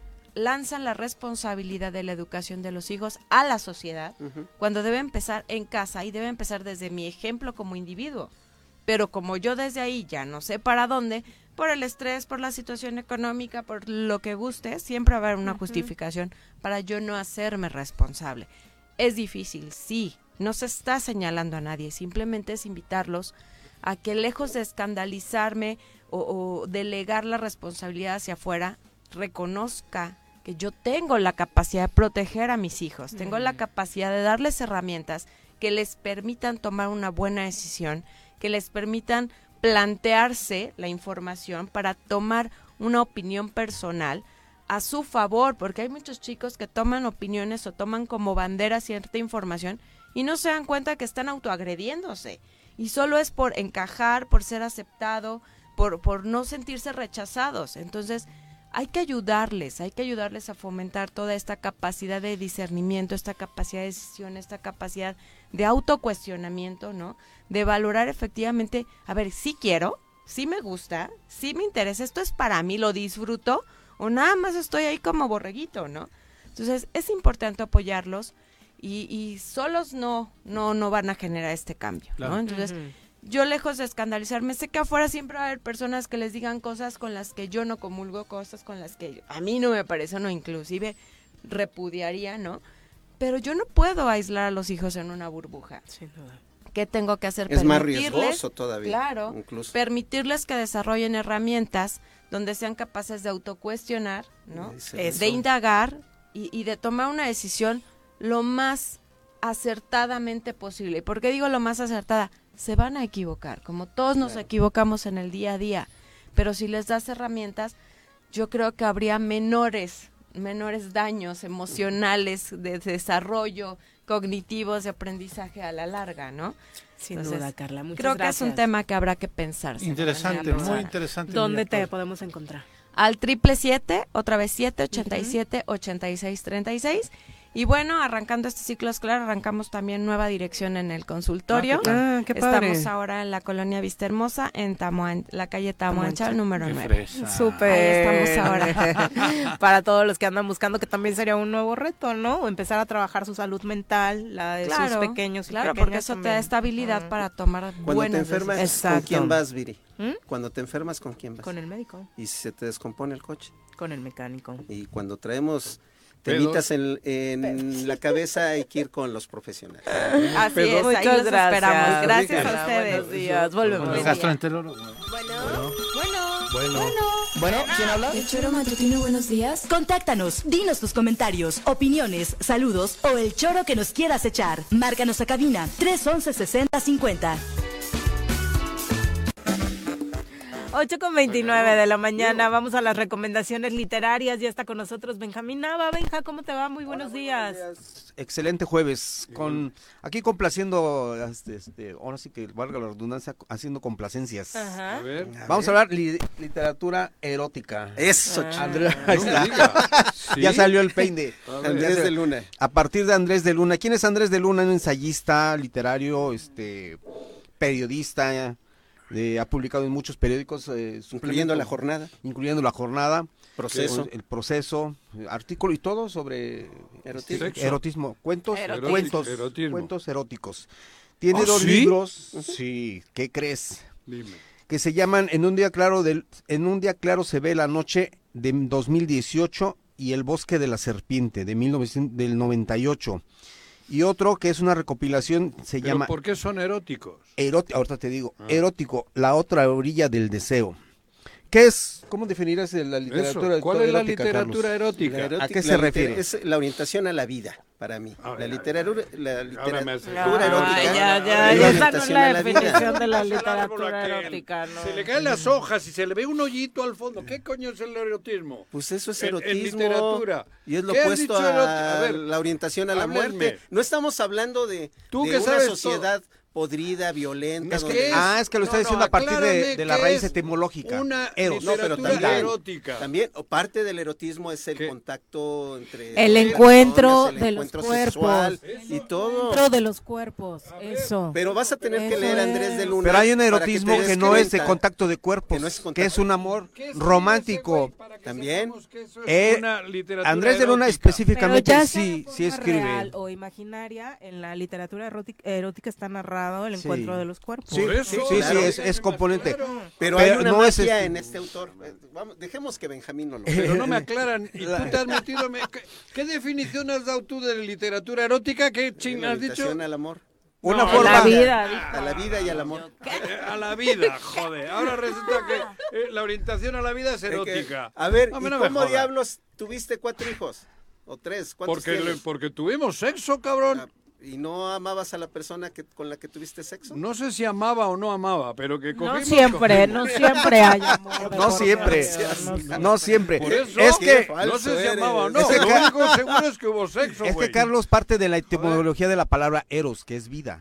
Entonces el erotismo se refiere al amor explícito en una pareja. Ah. A veces también es no explícito, es sugerido, es imaginado. Los amores platónicos son eróticos. Claro. El Los amores Sofía Loren. Exacto, exacto. Hay, por ejemplo, este José Emilio Pacheco tiene un libro que se llama Las, las- las batallas en el desierto. Desierto. Es un niño adolescente que se enamora de su Carlos. Carlos. Carlos. Carlos. Mariana. Carlos y Mariana, Mariana. Carlos y Mariana. Y la rola. Oye, Ah, Carlos. ahí está. Ahí estabas tú, güey, Carlitos. Ahí está toda una ¿Quién no se expresión. enamoró de su maestra? No, yo no. una, Yo no, yo una- nunca. Es toda una Ay, no, pero expresión. en una tragedia. ¿Cómo me voy a enamorar yo de Carmina, cabrón?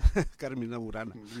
Entonces ahí están los ejemplos, como el erotismo se adapta a todas las expresiones, a partir de la literatura. Hay una película, hay una canción, entonces todas las expresiones románticas son eróticas. Y también la ventaja del erotismo, para decirlo así, es que a diferencia de la pornografía no es explícito, es sugerencia.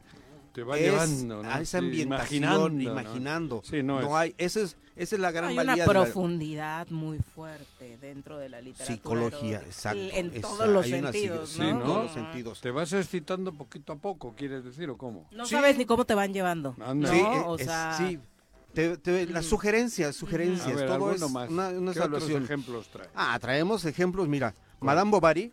Ah, oh, sí. Clásico. es clásico, Sí, pero ahí había pero al mismo ya- tiempo es la, la historia de mujer reprimida. ¿Cómo le hacían, dices- con aquellos vestidos? Tú que viviste esa Oh, época. de-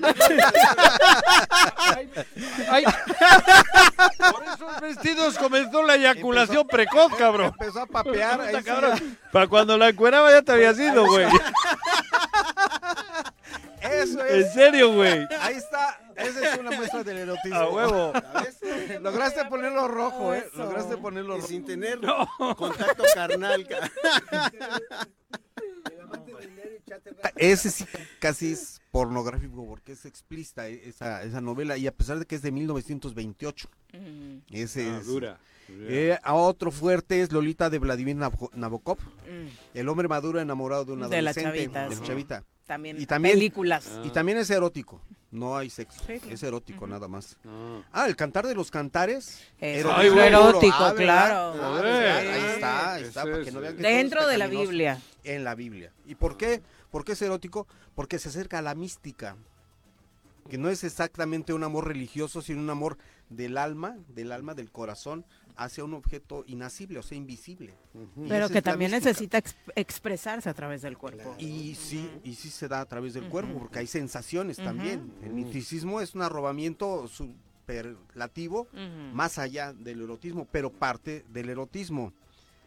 ¿Qué otros ejemplos? Ah, tenemos un libro que se llama En brazos de la mujer madura también, de Stephen Vicensey, un autor eh, húngaro de 1966.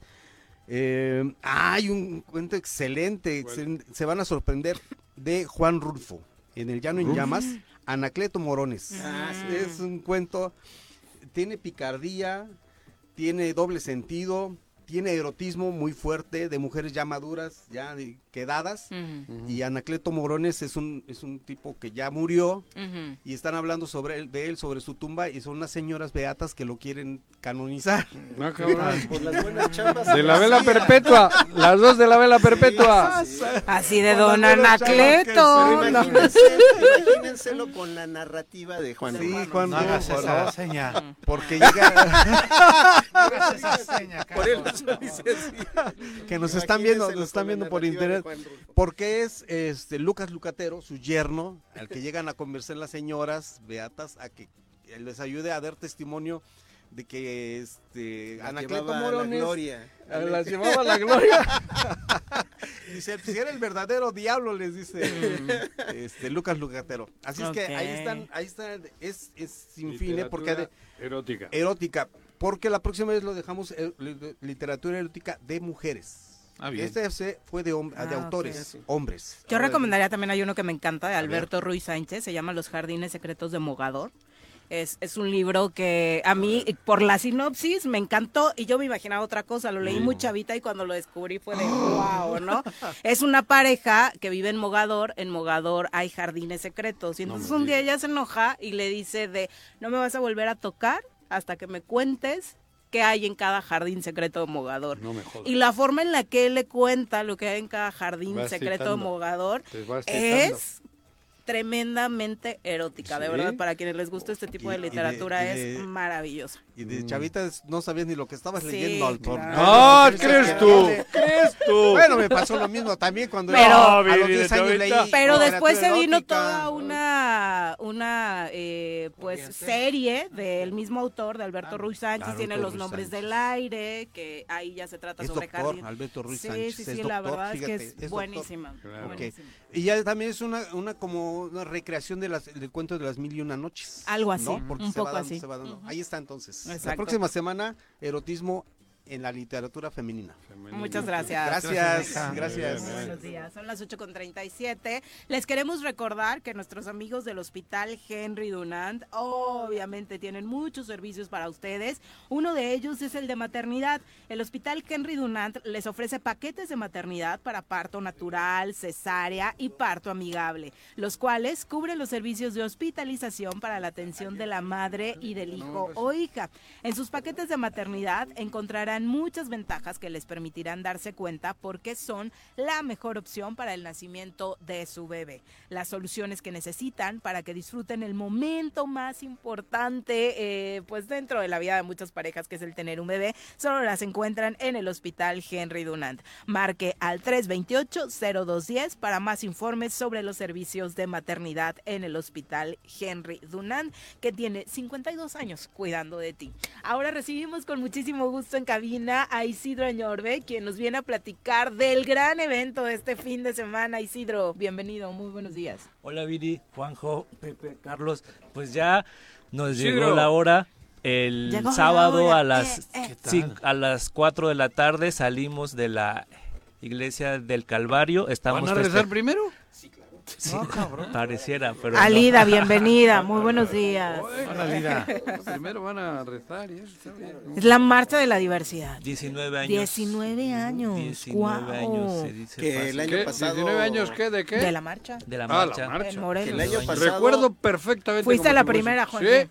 Sí, sí, sí. ¿En serio? las fotos, Llevaba un año el Choro cuando...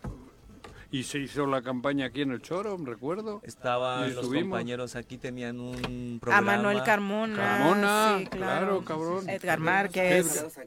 Estábamos en el Radiorama, centro. Donde se cayó la Torre Latino. La Torre Latino. Ahí estaba. Mucho.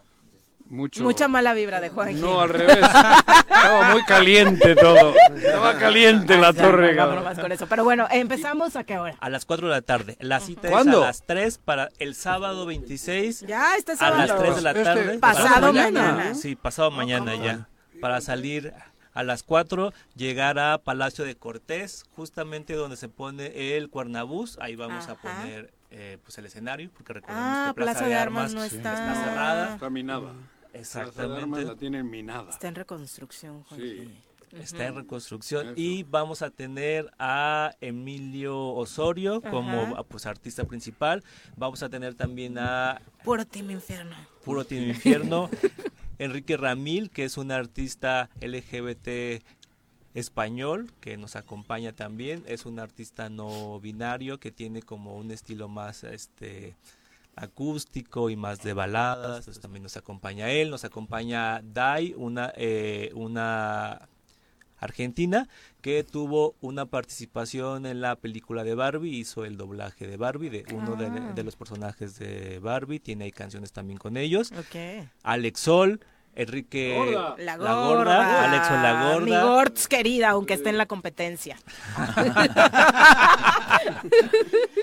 También nos acompaña el vocalista de la Sonora Dinamita, Enrique Alcalá, que por cierto es el padrino de la marcha este año, entonces también va a estar él.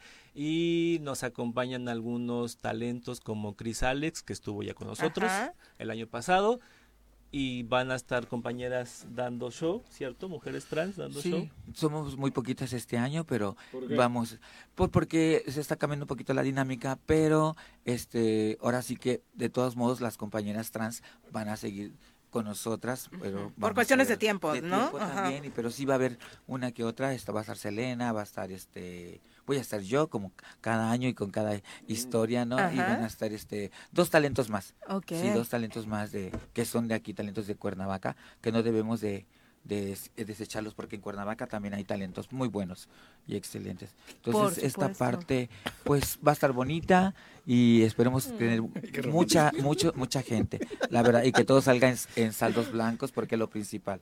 ¿no? El- el- el- la parte del espectáculo y todo el show que vamos a disfrutar ese día ya no lo han compartido, pero hay una eh, causa por la cual, un discurso político por el cual ahora vayan a, pues, este, ponderar en el reivindicar, sí, exactamente. Sí, el lema es no hay libertad política si no hay libertad sexual y este año estamos eh, pues peleando por el tema de las acciones Afirmativas. afirmativas para personas eh, LGBT estamos como ya también hace rato pues los estábamos Y para que los escuchando. políticos salgan del closet también. ¿no? Los También que salgan del no. closet. Estamos ya a unos días también del inicio del proceso electoral y eh, este 2024 no queremos que nos pase lo del 2021, en donde hubo personas que se hicieron pasar por LGBT, en donde hubo compañeros, compañeras, como la compañera Yuli de Temisco, que llegó como regidora y que al final pues la bajaron dos semanas antes.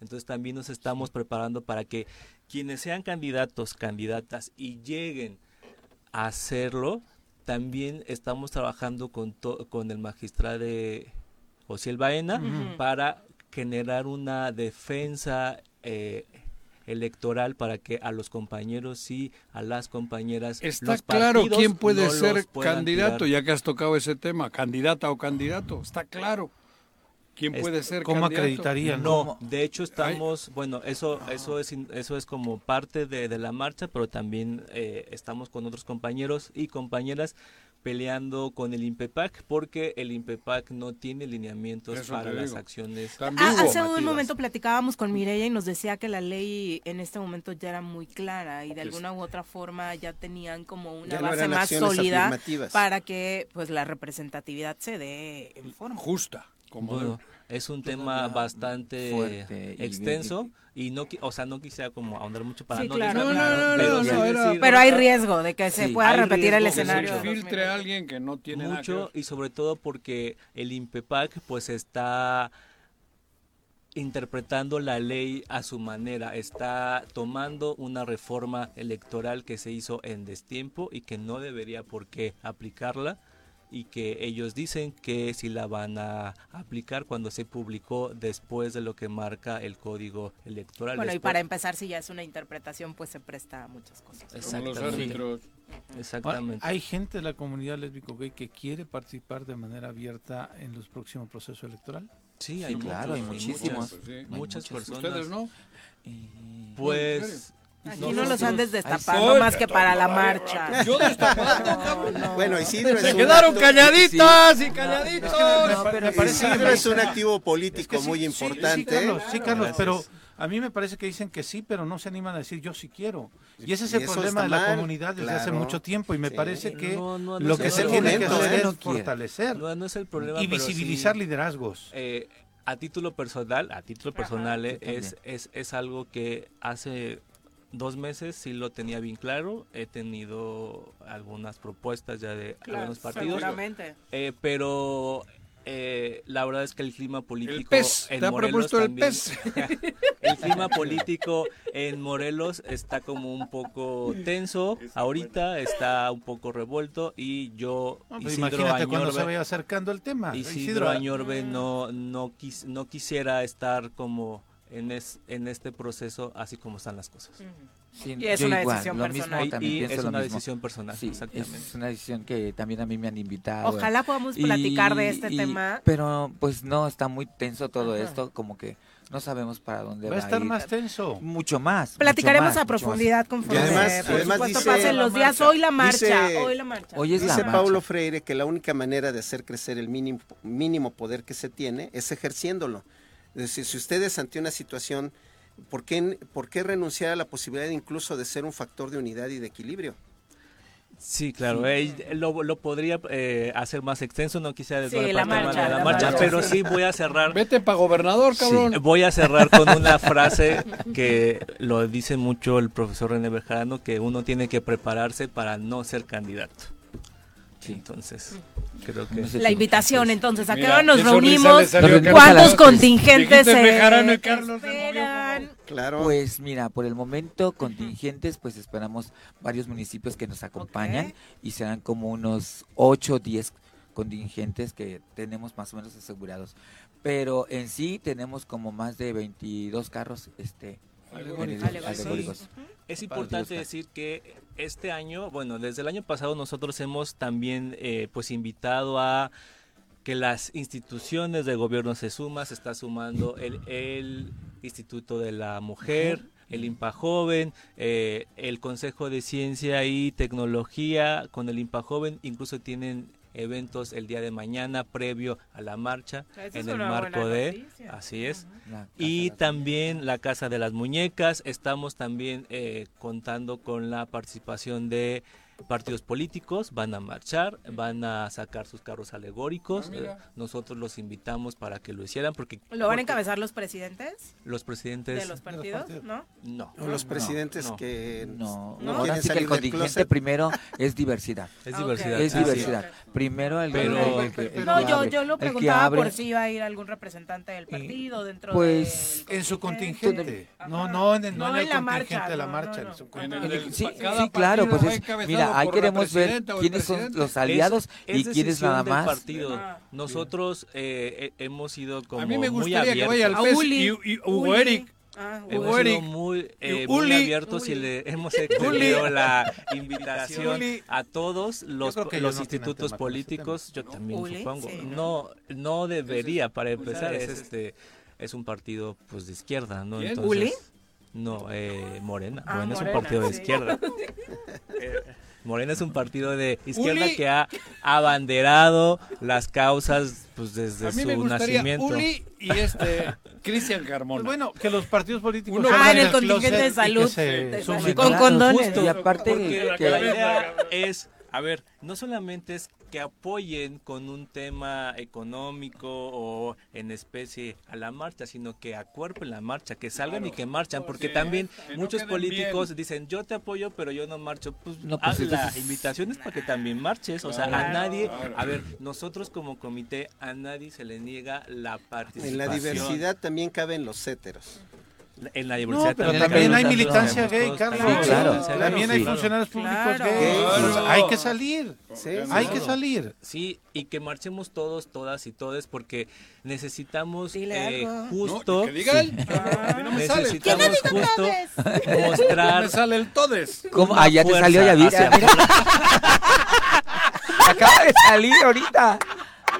¿Cuántos? Mira, tenemos cuántos seguidores y ya se oyeron A ver, Pedro. todos. Pues ya, Pedo mira, no pede. aparte están de moda los sugar daddies, los old fashion. La mamá. Sí, todos. Patrocinadores. Pues patrocinado. Ah. O sea, hasta... No te Pero preocupes, sí, para todos pero, hay. bueno, lo más importante es que, que es una marcha pacífica, que no salgan a agredir, Eso. que no salgan a, a insultar, que es una marcha de diversidad, que es una marcha para divertirnos, que nos las vamos a pasar. Lo que pedimos, que no haya desnudos, que no haya alcohol en el desfile. Ya después en la noche en los antros, en donde está, ahí sí ya podemos hacer cada uno. Eso fue lo una que de las cosas que al, al inicio, ay, había... Sí, había esos temas, esos temas, y pero... yo iba con mis que- hijos, recuerdo, y era un Sí, porque la sociedad difícil, no, ¿no? no es como la de San Francisco, donde hay mucha libertad, ya no hay ese tipo de prejuicios y se, se tomaba Pero como aquí todavía algo era- Toda- todavía, desgraciadamente, Eran hay las mucho primeras ediciones de la conservadurismo marcha. Sí, había-. Sí, porque en Ciudad de México fue donde empezó a haber esas partes de Isidro. desnudos. Y pues, no, Difícil de no sería, no sería lo ideal, digo, el, el color de piel, eh, la, la este, eh, preferencia sexual, orientación sexual, eh, no son parte inherente de toda persona. No sería lo ideal que, que en un futuro, ya que, que se haya salido de esa discriminación, falta este, cualquier persona se pudiera postular y pudiera ser electa independientemente de estas condiciones. Bueno, ese es el Sí, pero eso es otro- ¿no? eso- Ese es justo, justo las acciones Afirmativas. son para afirmativas son para eso.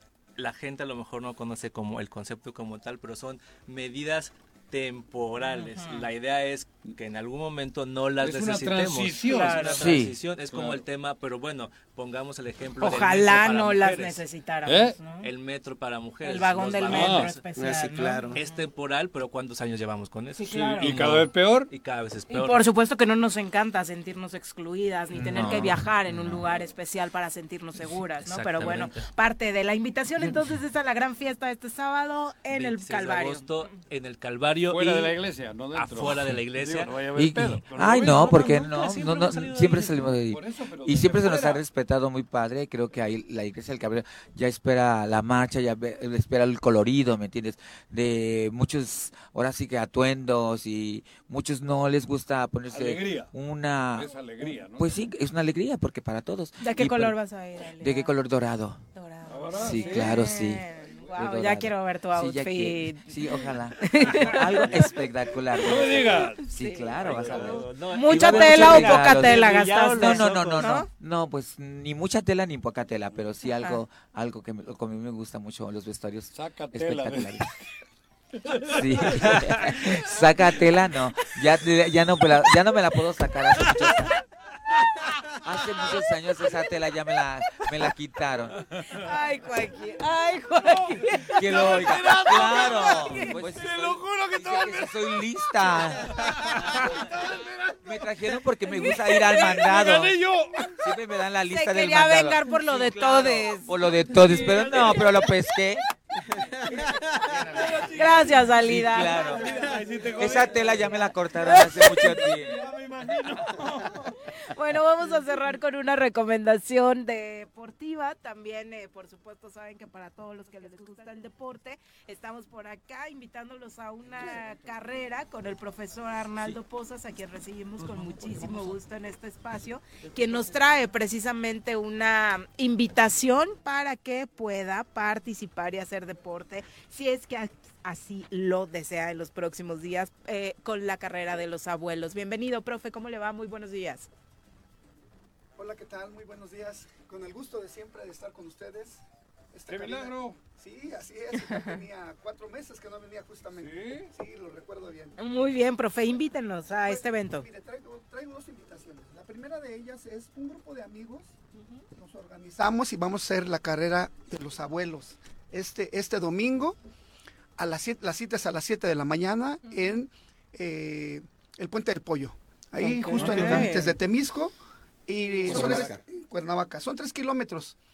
Este, salimos de ahí a las 7, del- eh, la cita es 7 de la mañana, este, para salir siete y media, y llegamos a Plaza Solidaridad. Son justo tres kilómetros. Hay tres categorías, adulto mayor, jóvenes y niños. Y bueno, la, es, la inscripción es gratuita, este, eh, se premiarían en especie a, la- a los primeros tres lugares. Todos van a tener, bueno, no todos, los primeros 200 que se inscriban, su playera y igual este, su medalla. Este, nos organizamos un grupo de amigos, eh, el grupo Kaizen, que es un grupo de activistas, activadoras Del físicas deporte, del sí. deporte también. Este, eh, la ex hacienda de Temisco, el, el- el Club Coral, el Pentatlón Deportivo Militarizado y también tenemos eh, el apoyo de Univac, nos va a apoyar en algunos temas. Entonces, esa es la invitación que vengo a hacerles. Esa es una de las dos invitaciones que les vengo a hacer. Esperamos que puedan participar, que sé que son de Temisco, ¿verdad? Este, ojalá que nos puedas apoyar, Juanjo, que puedas acompañarnos. Como adulto el mayor. domingo, claro, como adulto mayor. Igual voy, güey. Sí, sí, sí. Este, entregaremos una medalla. Es muy bonita la medalla. Ah, ¿sí? Este, no sé si por ahí. este, Sí, la- creo que le están poniendo, Ah, sí, sí. correcto. Es muy bonita la medalla, la verdad. ¿no? Bueno, esa es una, la primera invitación. La segunda, re- eh, hablando de que hace cuatro meses Nos visitó. los visité, en esa ocasión vine a, a promocionar una actividad de, de baloncesto infantil, que fue en Cuautla, lo recuerdo. Este, de- eh, hubo mucha participación de varios de esos equipos. Fuimos al regional a Iguala, se obtuvieron muy buenos lugares, eh, un segundo lugar, un primer lugar, eh, un tercer lugar, en varias categorías. Una de las categorías que yo dirigí, fuimos al campeonato nacional hace tres semanas a la ciudad de Mérida. Eh, eh, obtuvimos el quinto lugar nacional. Gracias a ese logro, ahora iremos a una competencia eh, internacional, que será en León el próximo 1, 2, 1, 2, 3, 4 y 5 de noviembre en León. Este, con niños de 6 años, dos- nacidos en 2016-2017. Son puros, son 10 niños de Cuernavaca, uno de Temisco y uno de Tetecala. Ok. ¿no? Y bueno, eh, la invitación es para que se integren a, la, a la una, cualquiera de las dos escuelas que tenemos. El Club Amigos es una asociación civil integrada por, por entrenadores que damos eh, nuestro tiempo nuestros conocimientos y es de manera altruista, no hay cobro. Perfecto. No hay cobro. La, la sede es, en una es en Lomas de Aguatlán, martes y jueves de 4 a 7 de la tarde, diferentes categorías. Y la otra vamos a En abrir... el Parque en el Parque Denver. Denver, sí. Denver. Y la otra vamos a abrir eh, un- en un espacio aquí en, Tlaltena- en Teopanzolco, hay una unidad deportiva, ahí nos abrieron un espacio martes y jueves a partir de la próxima semana ya, de 5 a 7 de la tarde. Perfecto. Ahí es con niños de primero, segundo, tercero y cuarto de primaria. Bien. ¿No? Es la invitación, no hay costo, es gratuita. Perfecto, profe. Pues muchas gracias por ambas invitaciones. Muy buenos días. Muchas gracias. Ya nos vamos. Son las 8.58. Mi querido Carlos, muchas gracias por acompañarnos. Gracias Viri, Juanjo, Pepe y a todo el auditorio que nos Buenas- escucha. Pepe, buenos buen días. Juanji, te está esperando al Lida allá afuera. Ahí voy con ¡Eh! ella, Ya nos ahí voy con vamos. ella. Jueves que tengan pozolero. excelente jueves. Los esperamos mañana en punto de las 7. ¡Se acabó! Así es esto. Esta fue la revista informativa más importante del centro del país. El Choro Matutino. Por lo pronto, el Choro Matutino. A bailar y a gozar porque este mundo se va a acabar. El Choro Matutino. El Choro Matutino. El Choro Matutino. El Choro Matutino. El Choro Matutino.